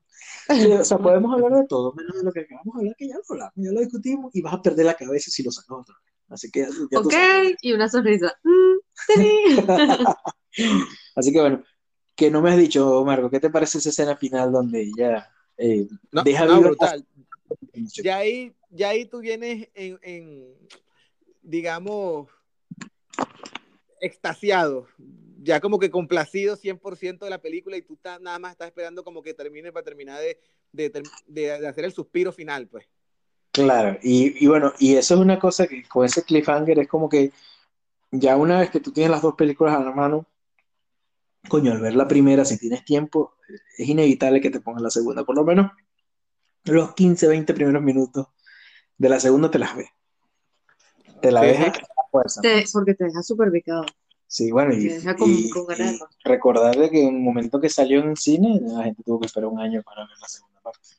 Sí, con Nosotros ese cliffhanger mucho- brutal. Bueno, vamos a pasar entonces a, si te parece, Volumen Marco, dos. al volumen 2. Perfecto. Sí, sí. eh, cuando comienza el volumen 2, me parece que es una escena, digamos que eh, empieza con la masacre en los dos pinos, que digamos que es la, la escena de lo que pasó en la matanza de la boda, que realmente no era la boda, sino que era el ensayo de la boda. Y ahí vemos a Bill por primera vez. Cuéntame qué tal esa secuencia, ¿qué te pareció? Yo creo que lo, me- lo mejor de esa escena es ponernos a Samuel L. Jackson sin ponernos a Samuel L. Jackson. Como el, ¿tú crees que Sam- ese personaje de Samuel L. Jackson que está tocando el órgano ahí puede ser eh, Jules de Pulp Fiction retirado y con otro nombre? Oye, habría que ver, habría que ver. Pero, Pero muy triste que terminara así, ¿verdad? sí, bueno, ¿qué te puedo decir? La pri- Yo creo que, como dijiste tú al principio, Bill es uno de los mejores villanos de las películas de, Tarantino y de muchas películas de, de ese estilo en general. Y yo creo que este actor, aunque fue, digamos, el cuarto candidato para ser de Bill, y- no fue el primero que, en el que Tarantino pensó, yo creo que este papel estaba destinado para él. Totalmente de acuerdo. Cuéntame cuáles eran los otros candidatos. ¿Sabes alguno, alguno de esos candidatos? Creo que Kurt Russell era los Russell era uno. El otro era Warren Beatty, creo que también. Ujú. Y qué triste Creo que, que muriera en el 2009, creo que fue 2002. En circunstancias súper extrañas que realmente no, no, no, no está no está clarificado exactamente qué fue lo que pasó ahí. Según cuenta la, según cuenta la gente La mala lengua. y la- y las malas lenguas y la mía que no es muy buena, de que él tenía cierta información que él iba a, releva- a revelar de, al- de, un- de una mafia, de una gente que, que, bueno, tenía transacciones i- ilícitas y bueno, lo suicidaron. Lo suicidaron. Tú sabes que eh, ese tipo, coño, tú te das en cuenta en esta película. Es un actorazo brutal. Ahora, O sea, dices, ahora, encanta. ahora- ahora yo digo, para matar a Bill hay que echarle bola. Claro, claro. Bueno, que te, que te decía, el, es un actorazo brutal y es, resulta extraño, pues digamos, para la persona que no está muy metido en este mundo, que, coño, que aparte de Kung Fu, que por lo menos para América Latina, eso fue una serie bastante famosa, que él, él hacía, él hacía de un, digamos que, un nómada samurái por ahí, un profesor, ¿sabes? Eh, más allá de eso, él no, no haya tenido una carrera, digamos, acorde con su talento. Sí. Según dicen las malas lenguas, y las mías que no están buenas, se decía que el tipo tenía problemas de comportamiento. Y por eso era que tenía las puertas cerradas de Hollywood. Y Eso que era, muchas cosas. difícil, era difícil de manejar, digamos. en el- vamos a dejarlo así, que parece que hubo una película que él se ganó la fama de que parece que hizo que despidieran al director. Entonces, más o menos se puede explicar por ahí el tema ese. Porque es pocas, la- las pocas veces que pasa eso, que arrecho es, ¿verdad? Que despidan al director. Sí, es una vaina verga brutal. O sea, tienes que tener un poder muy arrecho. Y en ese momento parece que eh, David Carradine era, era joven y estaba, digamos que en la cresta de la ola. Claro. Bueno, ok, entonces me estabas diciendo, eh, te- me estabas contando sobre la escena de, de la boda, del ensayo de la boda y esa conversación de Bill con... Me, pare- me parece perfecto porque incluso el acento con el que habla, la pausa, los gestos. Con un respeto, con miedo, eh, cuando se acerca el novio, y, mira, incrédulo, o sea, no- él no sabe ni, ni quién es este y lo, lo, lo trata como con esa confianza, como que fuera el verdadero padre, sin Sí, saber. sí, el novio merecía morir, así que te lo dejo así. Y, y te das cuenta de que entrada- la novia, la novia no le importaba una mierda al tipo ese. O sea, ella estaba ahí simplemente porque quería escapar de Billy y de esa vida. Simplemente por eso. Y se, hay, una, hay una tensión latente, como decía. ¿Qué te pareció eso? A Bill le dolió fue su ego. Coño, pero es que es, es como él se lo explica a la novia más adelante. Él le dice, mira, ¿qué tú piensas que, o sea, cómo te sentirías tú? No lo estoy justificando, no tiene justificación lo que hizo. O sea, el tipo de verdad es un No asesino. busques que te cancelen. No, no, no veo que me cansé. No, no me importa, pero whatever. Eh, ¿qué tú sentirías vamos si el amor de tu vida escapa de ti y tú piensas que está muerto? Entonces tú vas a buscar a la gente que crees tú que son responsables de la desaparición del amor de tu vida y resulta que te enteras de que no solo está viva, sino que está emparejada y se va a casar y que está embarazada. La mando a matar por pieza verga. No, a ver, de- Bill no la mandó a matar, bueno, la mandó a matar, sí, pero estaba ahí, pues. Digamos que es el asesino mayor. Sí, sí, sí. Claro, todo, todo al final vemos el que era cuarteto más carismático. Deadly Pepper Assassination Squad. Así Ok. es en inglés, que vendría siendo, las siglas vendría siendo Divas. Oh, Sí, Easter egg ahí. Entonces, bueno, eh, eh, más o menos ya hablamos de la masacre y lo que viene después es el- la conversación de Bill y Bud, de los hermanos, y todo la escena del paso de Bot, de cómo se enfrenta con Beatrix, eh, cómo la entierra viva y todo eso. No podemos olvidar el pasado. Esa mujer se merece una venganza.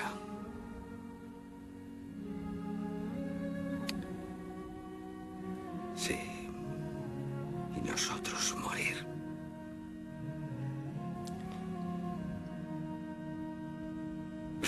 Aunque ella también. Así que ya veremos qué ocurre. ¿Verdad?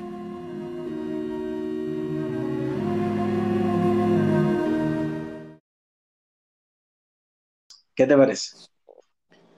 Ah, Esa mujer necesita una venganza y nosotros necesitamos morir. Por otra Esa es, la frase, esa, también. es la frase, esa es la frase de la película para mí. Sí. Genial, genial. Esa, esa frase eh, calza perfecto para describir lo- toda la película. Pues. Claro, pero él te dice eso, pero también te dice, bueno, que eh, él lo piensa, pero no va a dejar que eso pase. Eh, lo Claro. pienso, pero no dejar que me mates, ¿eh? De una, de una.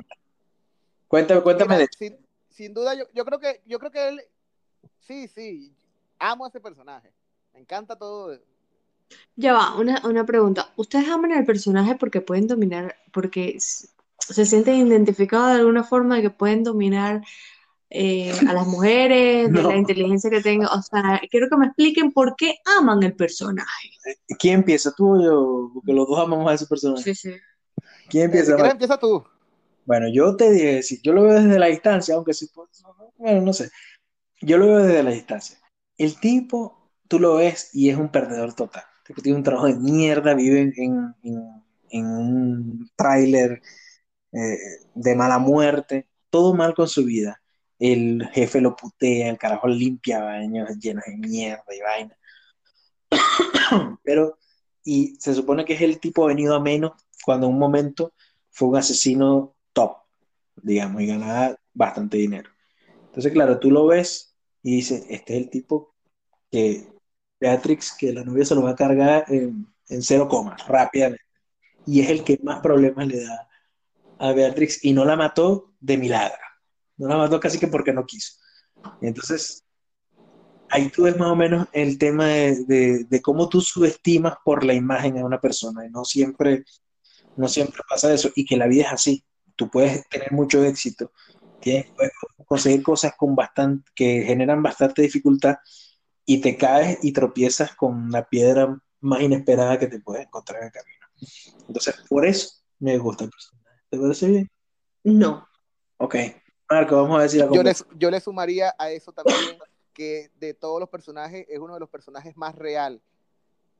Es uno de los personajes que te muestra en realidad cómo puede terminar una persona que se dedica a eso. También es una persona que, se, que refleja lo que es no tener disciplina en- a lo que tú te dedicas.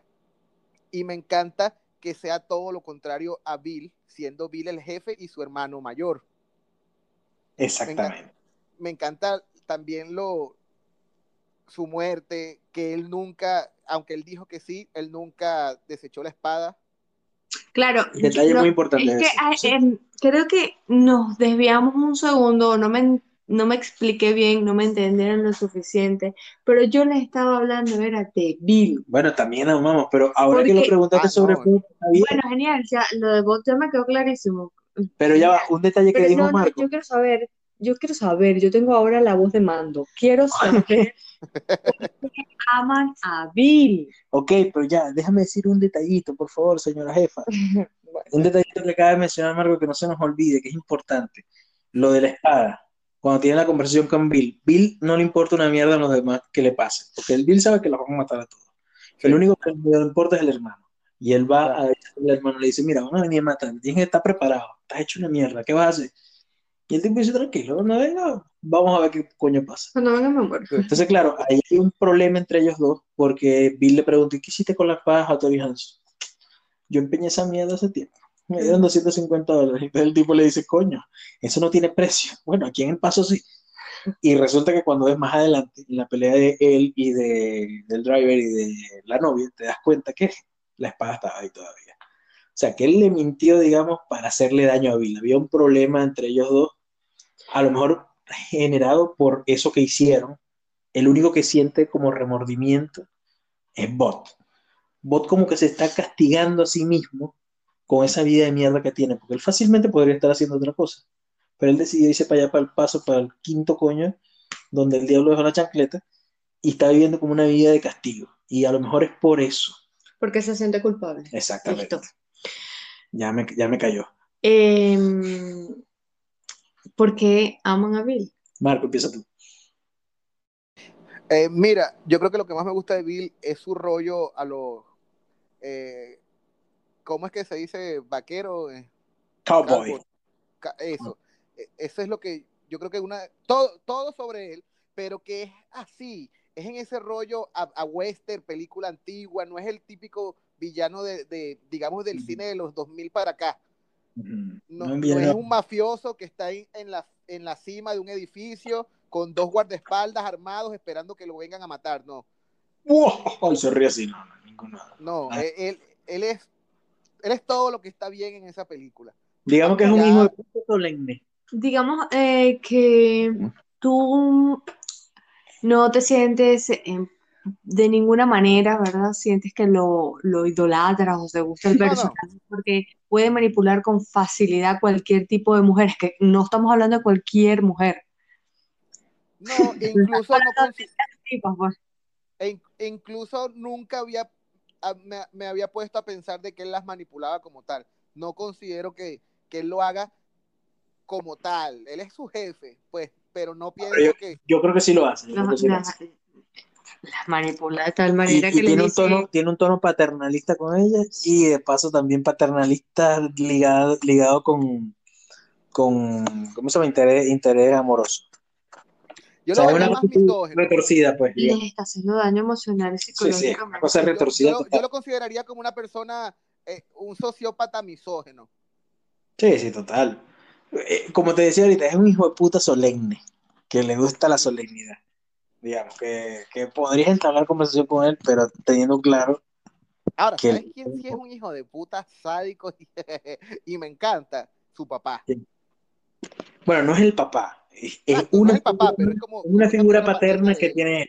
Y eso te da más información sobre Bill. Si el tipo tiene una figura paternal tan hijo de puta como el dueño de ese burdel, Sí. te podrás imaginar qué clase de, qué clase de persona es. eh, Porque cuando, e- que cuando él llama a la chica y la chica se le ve el labio, tú dices, coño, Verga, sí.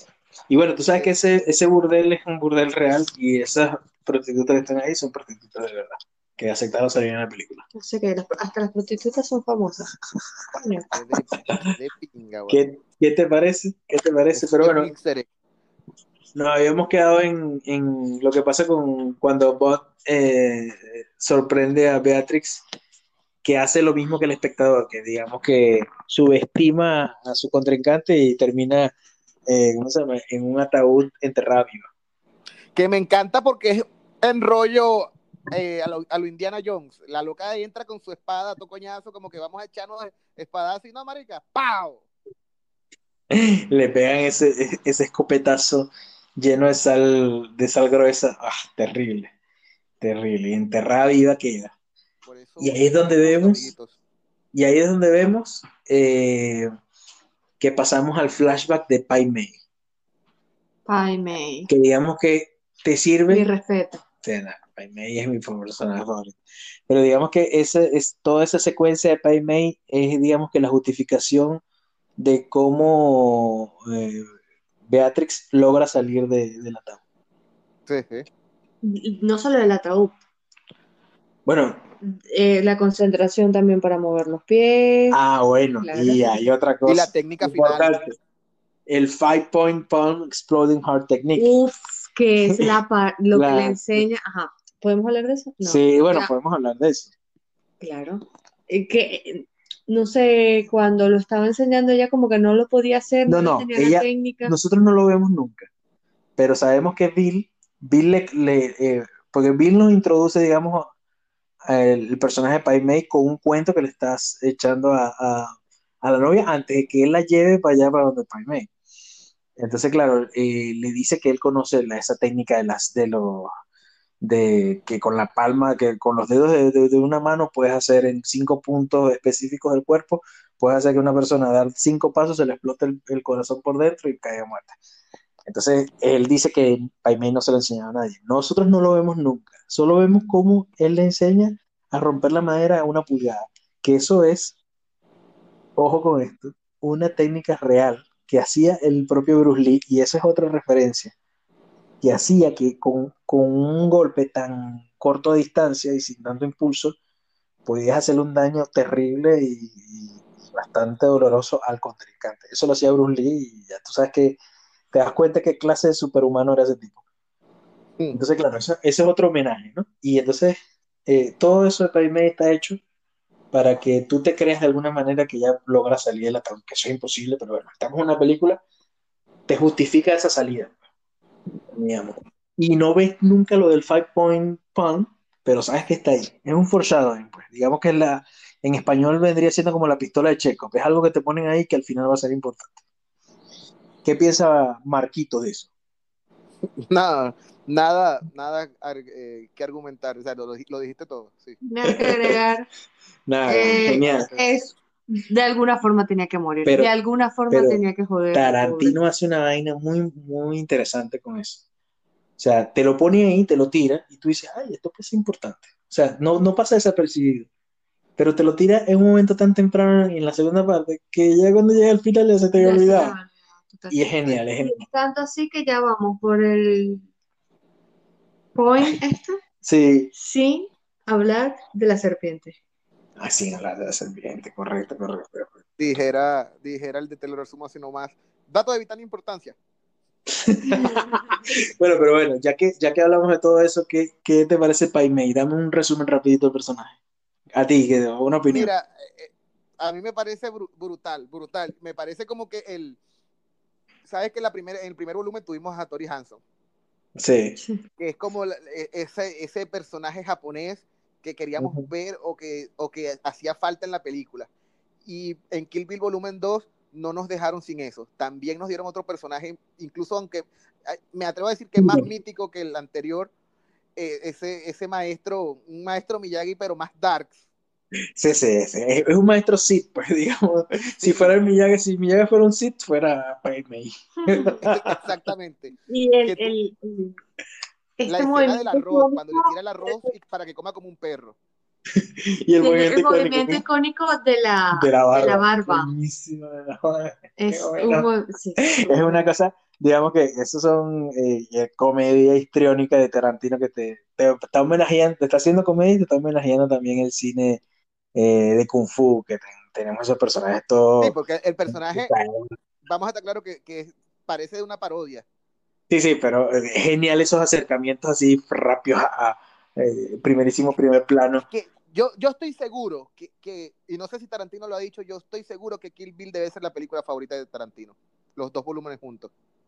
Sí, sí, sí, probablemente. Porque pero- Porque es aquí donde él hizo todo lo que él, que, lo que él más Quería. nunca volvió a hacer eh, junto en una sola película. Sí, sí, todo, todo el cine que él amó lo, lo, lo concentró, lo mezcló y lo tiró como y, y hizo Kill Bill. Eso, eso es verdad, eso es verdad. Sí podría, eh, sería interesante preguntarle eso a Tarantino. Bueno, cuando tengan la oportunidad se lo preguntan. Sigamos.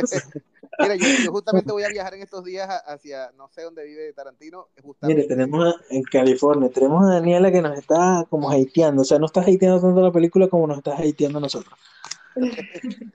Vamos a ver, después de Está eso, bien, es un personaje gris en, en- en el podcast. Gracias. bueno, vamos a, a- de- después de que pasa eso, llega el driver después del, eh, digamos, el acuerdo que llegó con Bob. ¿Sabes qué? Eh, Para, para, en comparación, obviamente, esta pelea en ese, en esa asquerosa, en esa asquerosa camioneta, en esa asquerosa tráiler, que nada que ver con el, con el del paso, ¿no? Eh, Sí. El del paso Food Truck. Eh, Claro. Mítico. mira que sola vez, chicos, y porque me gané. eh, ¿En serio? un- ¿Te ganaste un que- premio? Sí, ustedes preguntaron que de, en dónde transcurría Breaking Bad, una vaina así. Y yo Oye, respondí, tenemos que hablar de Breaking Bad. Sí, sí, claro. Sí, sí, Pero sí, aquí sí. nos vamos a tirar, eh, bueno, porque te podrás imaginar que mi personaje favorito por Ya, siempre, por siempre otra y siempre será Walter. Este está. Walter. Walter es el amor de la Sí, vida Walter televisiva. forever. Que. Todo lo que decía Walter Bueno. estaba bien justificado para Walter mí. estaba matando a alguien y yo soy Walter. Dale, apúrate, Walter, que te va a ¿Les, descubrir. les parece, ¿Les parece que el próximo capítulo sea de Breaking Bad para iniciar el mes? No No, me jodas. muy largo. Ya Tenemos que es- hacer un eso que sea un resumen más resumen más resumen. se- No, tiene que ser capítulo, tiene, tiene que ser, mira, eh, cada capítulo tiene que ser una temporada. Mira, bueno, voy a ir más lejos.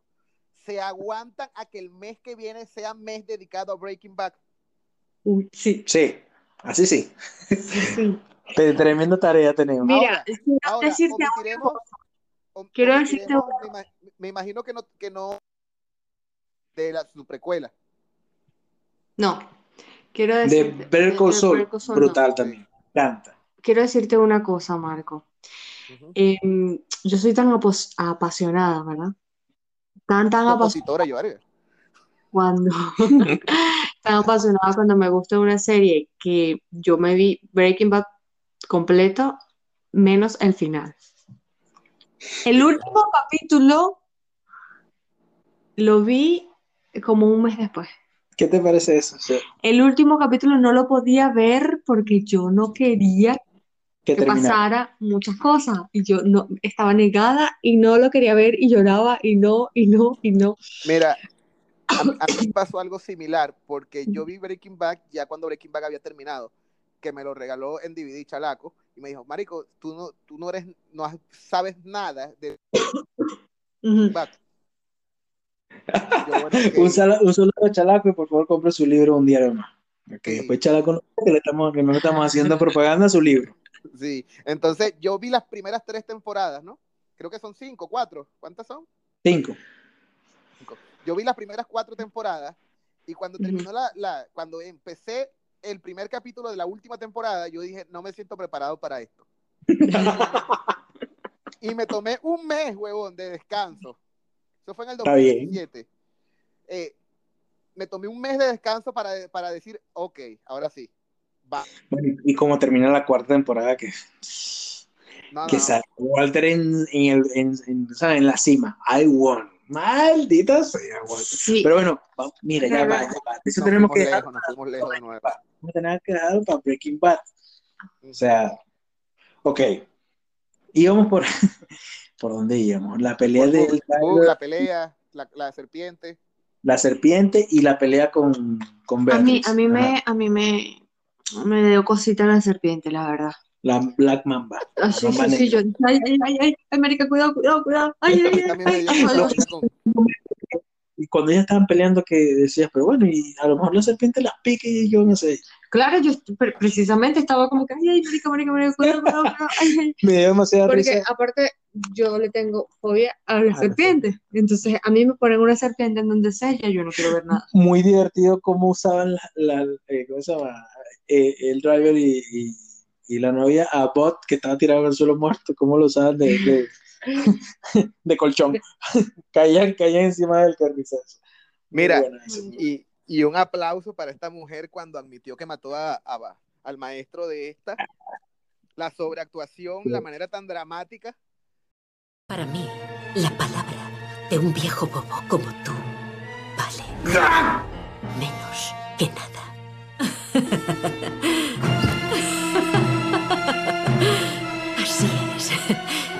Liquidé a tu maestro. Y ahora acabaré contigo. Y lo haré con tu propia katana. Que en un futuro muy próximo se convertirá en mi katana. Me encantó esa parte. que le dice que ahí sabemos por quién le quitó, que sabemos que Paimei le quitó uno de los ojos a, a, a el driver, driver. y como le cuenta es demasiado, demasiado divertido. Y la resolución después de esa pelea cruda, porque no sé si te has dado cuenta, pero las peleas durante la película van cambiando el estilo, pues digamos. O sea, no Sí, todas sí, las sí. peleas. Y esta es más cruda, más así, como decía Tarantino, porque se basó en Jackass, o sea, Y los diálogos son más, más histriónicos, más... Más Sí, sí, sí, sí, sí, total. Y la resolución que en este, en este caso, en toda la película, las resoluciones de todos los segmentos de la, de la, de, de la parte de las películas, me parece que es en donde eh, Tarantino está más inspirado. Sí. La resolución de esta pelea es genial.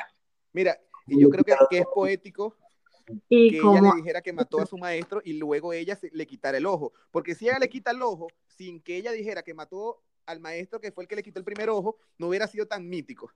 No tiene, no tiene la misma fuerza totalmente. Y bueno, ella se vuelve loca, lo que estabas diciendo tú, Dani, como eh, ella lo hace así.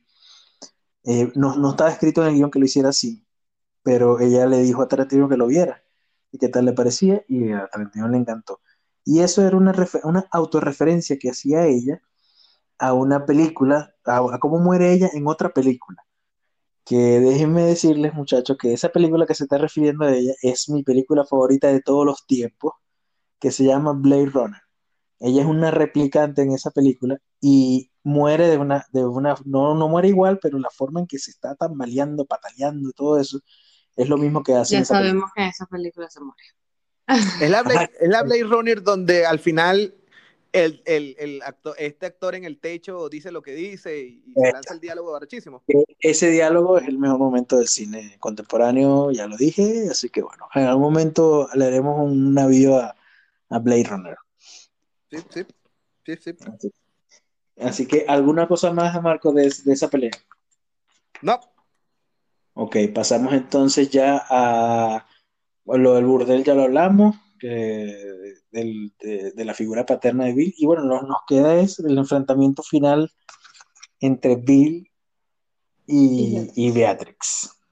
antes de hablar del enfrentamiento final, eh, mítica la escena de ella entrar y que justamente la... Ah, bueno, ahí sí como Bill la manipula, ¿no? Ve, Con la niña. con la niña. Con la niña. O sea, qué artimaña tan, tan de lo último. Sucio, es un sucio. Ahora, que se puede debatir, se puede, vam- vamos a debatir esto. ¿Bill habrá cuidado a la niña esperando ese momento o fue porque era su hija? Totalmente. Bill es un Ah, pero yo creo que sí algún cariño le tendría a la niña. Porque la niña lo quería. Sí, la niña lo quería. No, Cuando- Mal padre no pudo haber sido. Pero no fue el mejor. Pero Si la- acuérdate, acuérdate que Bill manipula. Sí, Estamos- y- fíjate, y- fíjate que te das cuenta que el padre no era tan, tan, ¿cómo se llama? No estaba tan pendiente de lo que hacía o no hacía la niña que le dejaba ver eh, esas películas de, de, ¿cómo se llama? Tan violentas de, de, de samurái, de ninja. Claro que Ven acá, no- pero el creo- diálogo del pez muerto es brutal. Esa- es brutal, es brutal. Yo creo que eso fue lo que la niña conoció y bueno, tú, Y tú ya- sabes y terminas amando lo que tienes como niño, ¿entiendes? Eh, y creo que mm, Bill es un tipo súper manipulador que si pudo con estas tipas que son unas, unas durísimas peleando, puede con una niña, por supuesto. Claro, claro, tienes, tienes toda la razón. Y el, y el, el cuento del pez es como que agarrar a esa niña y decirle, bueno, capaz te hace falta un- una idea del psicólogo para ver si todo está bien. Pero bueno, es lo que dice Dani. eh, Y a, y a mí no me gusta el pan, el pan rebanado. Pues. También eh, mm, yo No, creo si que quitas la corteza le estás quitando casi todo. yo creo que estaba esperando, él sí estaba esperando el momento Sí.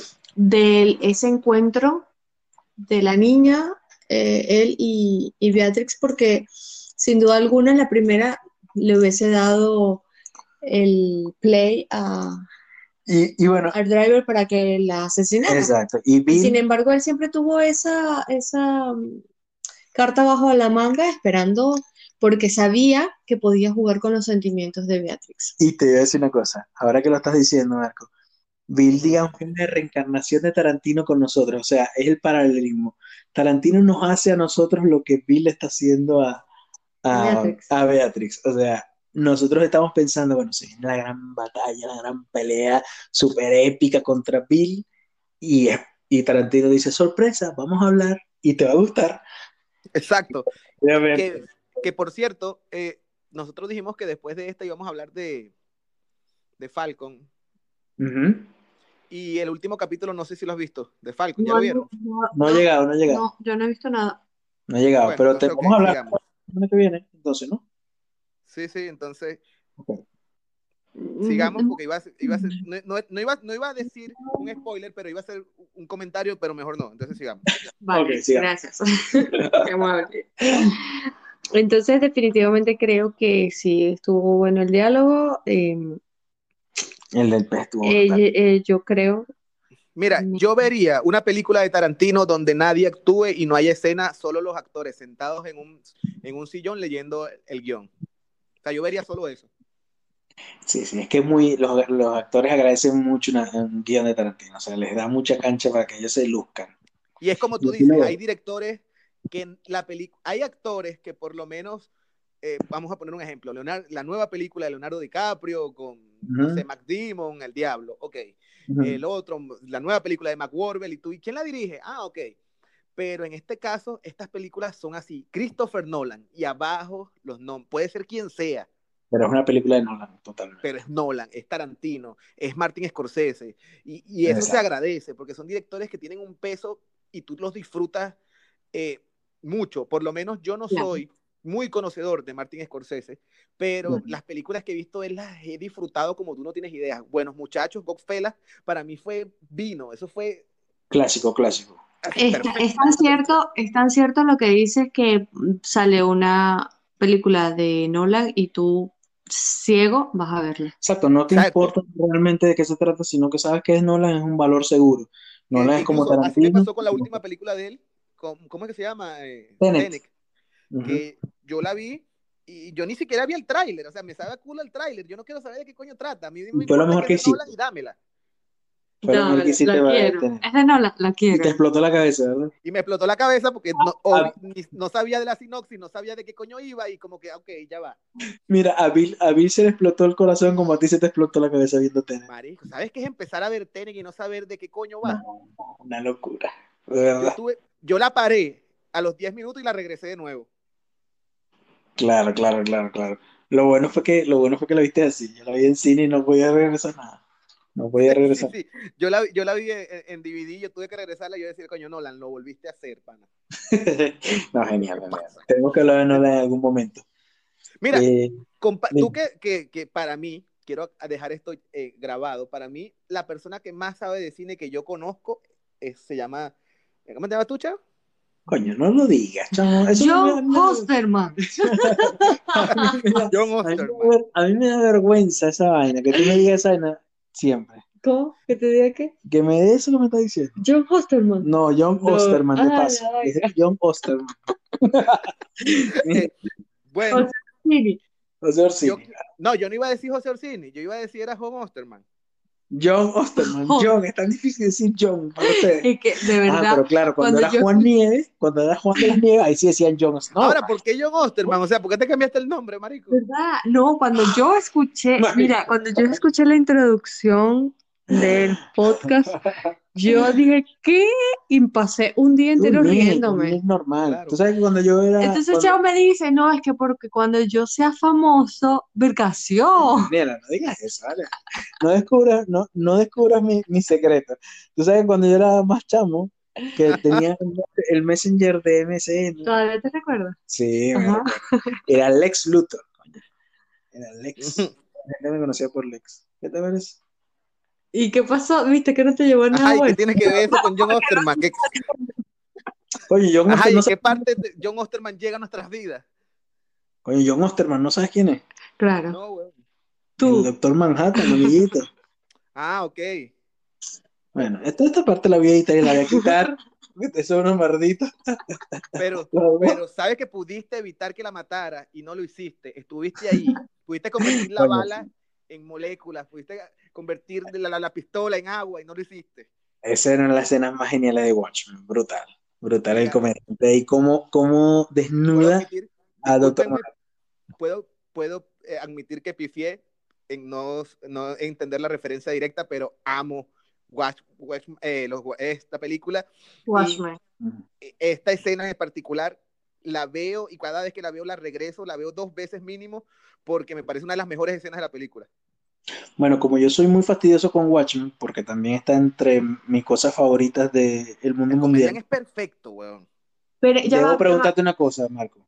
¿Viste la serie? No, mano. va.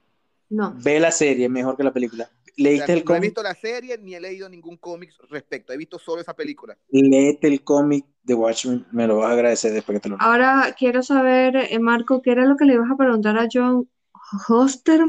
Osterman, Que me comparara a algún director, o sea, si, si viajáramos 30 años al pasado, ¿quién sería el equivalente a Christopher Nolan de hace 30 años? Ver. Kubrick. Kubrick. Kubrick, siendo Kubrick superior a Nolan, debo decir, Sí. pero Claro, pero sabemos que Kubrick es superior a Nolan, pero Kubrick, pero en, en aquellos años un Nolan peso. sería Kubrick, ¿verdad? De Sí, peso por, Kubrick. por la- el perfeccionismo que intentan eh, en sus películas, por el poder que tienen con los estudios y por ser cine de autor, por más de que mucha gente ¿Crees eh, que, ¿crees que. Nolan sea más perfeccionista que Tarantino? Coño, yo creo que los dos son perfectos. O sea, no sabría decirte cuál de los dos. Lo que pasa es que uno es muy inglés, pues, digamos. Tar- Tar- eh, ¿cómo se llama? Nolan es muy British en ese sentido. O sea, es muy. Sí, sí. O sea, digamos que sus películas, sus películas son pulcras. Tarantino es un desastre, digamos, es un desastre, pero un desastre organizado. Porque Claro. también es perfeccionista. Los dos, los dos son a su manera, no sabría decirte cuál de los dos son perfeccionistas, pero sí podría decirte que los dos son maestros, o sea, son de los grandes, de verdad que sí. O sea, tenga, cuando tú conoces a un director que tiene sus haters, muchos, y tienen sus logros, Muchos. muchos, Muchos más. eso quiere decir que algo hicieron bien, sin duda. Mira, Sin duda. sa- ¿sabes que me da risa? Que por lo menos si, si hablamos de Christopher Nolan y de Quentin Tarantino, podemos hablar de directores contemporáneos a nuestras vidas, ¿no? Sí, sí, correcto. Pero si hablamos del, del maestro Scorsese, hay que ponernos de, de pie y lo que él diga, así caiga mal, es como que, bueno, marisco, Martín Scorsese y él lo está diciendo, ya que. Claro, no, no, y Scorsese, como te digo, Scorsese, vamos a, vamos a parafrasear otra vez. Tarantino y Nolan son como Scorsese en el sentido que son un valor seguro. Película Sí, sí. Scorsese es un, de un 8 para arriba, o sea, no, no busque, no, no busque más para abajo porque ¿En eso te- sí, sí, sí, son genios, sí, genios y figuras. A lo mejor tú no estás tan familiarizada con el cine Scorsese, Lo que pasa es que yo no le estaba dando un 8 a Kill Bill. Está bien, está bien, pero quiero decir, mínimo- puede ser que no le des un 8 a Kill Bill, pero ellos tienen un mínimo nivel, digamos, y el nivel, el mínimo nivel de ellos es un nivel alto. Vale.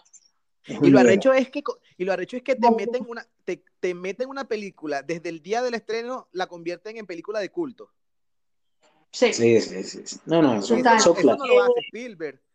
Quiero que me No. digas, Marco, cuánto le das a la película. y- No, ya va, que no hemos terminado, ya Ah, va, no. no hemos terminado. La señora No, Daniela, nos falta la, la pelea final. Que pasa nos fuimos en, en mi tren del, en mi tren del, en mi tren loco, pues. en el tren loco, vamos, paremos a Marco y vamos a hablar de la, la pelea final y hablamos de la nota y los momentos favoritos. Mira, la pelea me parece perfecta. Cada Eh, línea, cada, di- cada diálogo me parece brutal. Yo no, yo no, yo no quise más de pelea, porque después de tu ver a, a- a la, a la novia matar a tantas personas, después de hacer todo lo que hizo, ya tú lo que quieres es el final.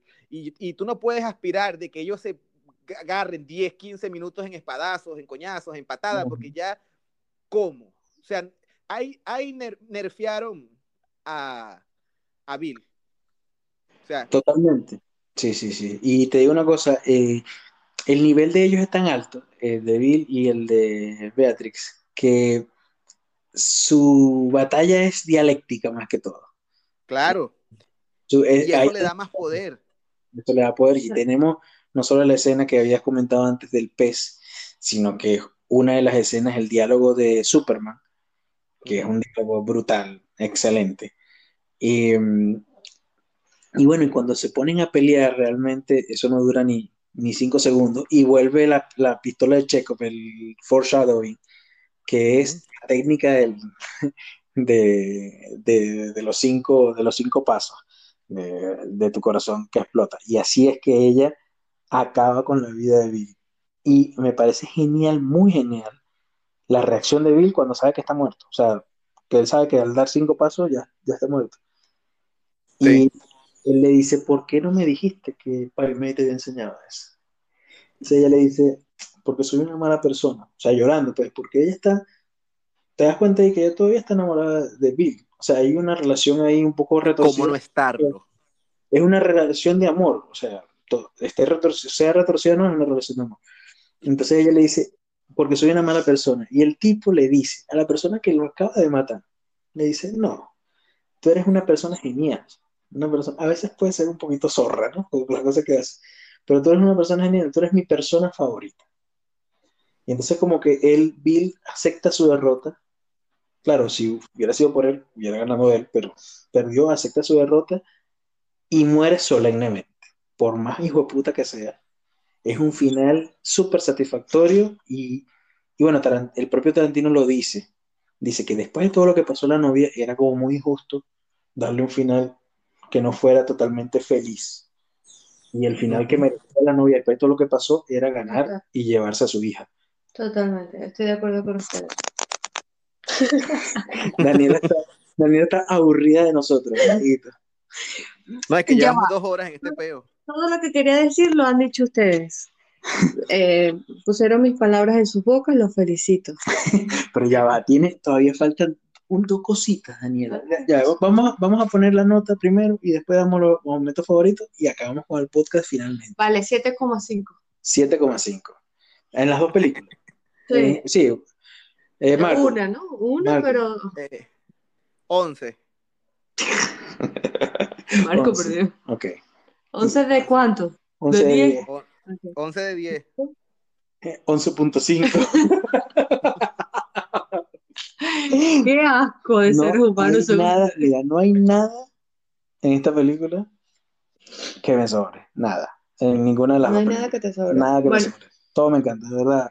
Estoy siendo, yo sé que estoy siendo parcial, yo sé, yo sé que estoy cegado por mi amor a esta película, O sea, pero lo, lo que es Kill Bill cinematográficamente vendría siendo Daniela en tu vida. exacto. Yo estoy ciego por Kill Bill como estoy ciego por Daniela. qué asco, Cheo. ¿Viste? Digo, John. Yo, ¿Cómo que te llamas? mira, vamos a, vamos a, a terminar con el, con los momentos favoritos. Mi- Tres momentos favoritos de Dani. Mi momento favorito, la escena anime, Ujú, eh, donde está llorando, taca, taca. Eh, cuando Gogo trata de matar a, a Beatrix, que yo hubiese, mm, dale más duro, dale duro, duro, dale con todo. O sea, sonó feo. What? Pero porque eres tan macabro. No, no, no. Ay, Sexualmente, digo. No, eso lo dijiste tú, yo no he hecho nada. Cuando Gogo la está. ajá, y cuando muere. Corren. Ishii, Que es como, como que Ishii es tu personaje favorito, me parece. Sí, Marco. sí, sí, Mira, sí. mi, mi, mi no, primer- también me gusta, también me gustó Pai Mei y me gustó cuando eh, esta tipa, ¿cómo es que se llama? Beatrix. Me gustó cuando ella mata a Bill. Brutal, brutal. Me gustó, me gustó porque en ningún momento salió de que ella lo sabía hacer. Y entonces yo decía, pero ¿cómo lo va a matar? Porque ajá, lo tienes Ajá, que exacto. matar. Coño, te has cargado tanta gente para que te vengan a matar aquí. No, Mira, Y la, actuación de Uma Thurman en que- todas las películas, en las dos y películas es una cosa genial, de verdad Entonces tuve más partes favoritas. Ya, pero van, ya, ya hay- como seis, pero tengo un equilibrio porque me gustaron dos. ya como seis Mira, partes favoritas mi primera, mi primera escena favorita. Eh, el silbido. Sí, es épico, la verdad es que sí. Ok, ¿qué La más? segunda, todo desde que Lucy Liu entra hasta que muere. O sea, no- puedo decir una escena en específico, no, todo lo, todo lo que pasa dentro de ese local. Todo lo referente encanta. Me encanta. Mi tercera escena sería todo lo que tenga que ver con el hermano de, de Bill. De Bob. Ok, ok. Como, O sea, no puedo decir, porque incluso cuando a él, le for- cuando a él lo insultan, Tarantino hace que tú sientas empatía por él Mm, Exactamente. y te da rechera, tú quieres como que matar al tipo. Sí, sí, pero el tipo Coño, marico, mátalo, huevón. le da unas líneas de diálogo geniales también. ¿Y Eso- tú? eso ayuda. ¿cuáles son las tuyas? Bueno, lo mío es el, todo el momento, como dice Marco, pero en este caso, todos los referentes a Tori Hanson me encanta. Me encanta todo eso. Esa, esa escena, todo Lo certifico. me, me vuelve loco, sobre todo la, el- la elección de la música y es brutal.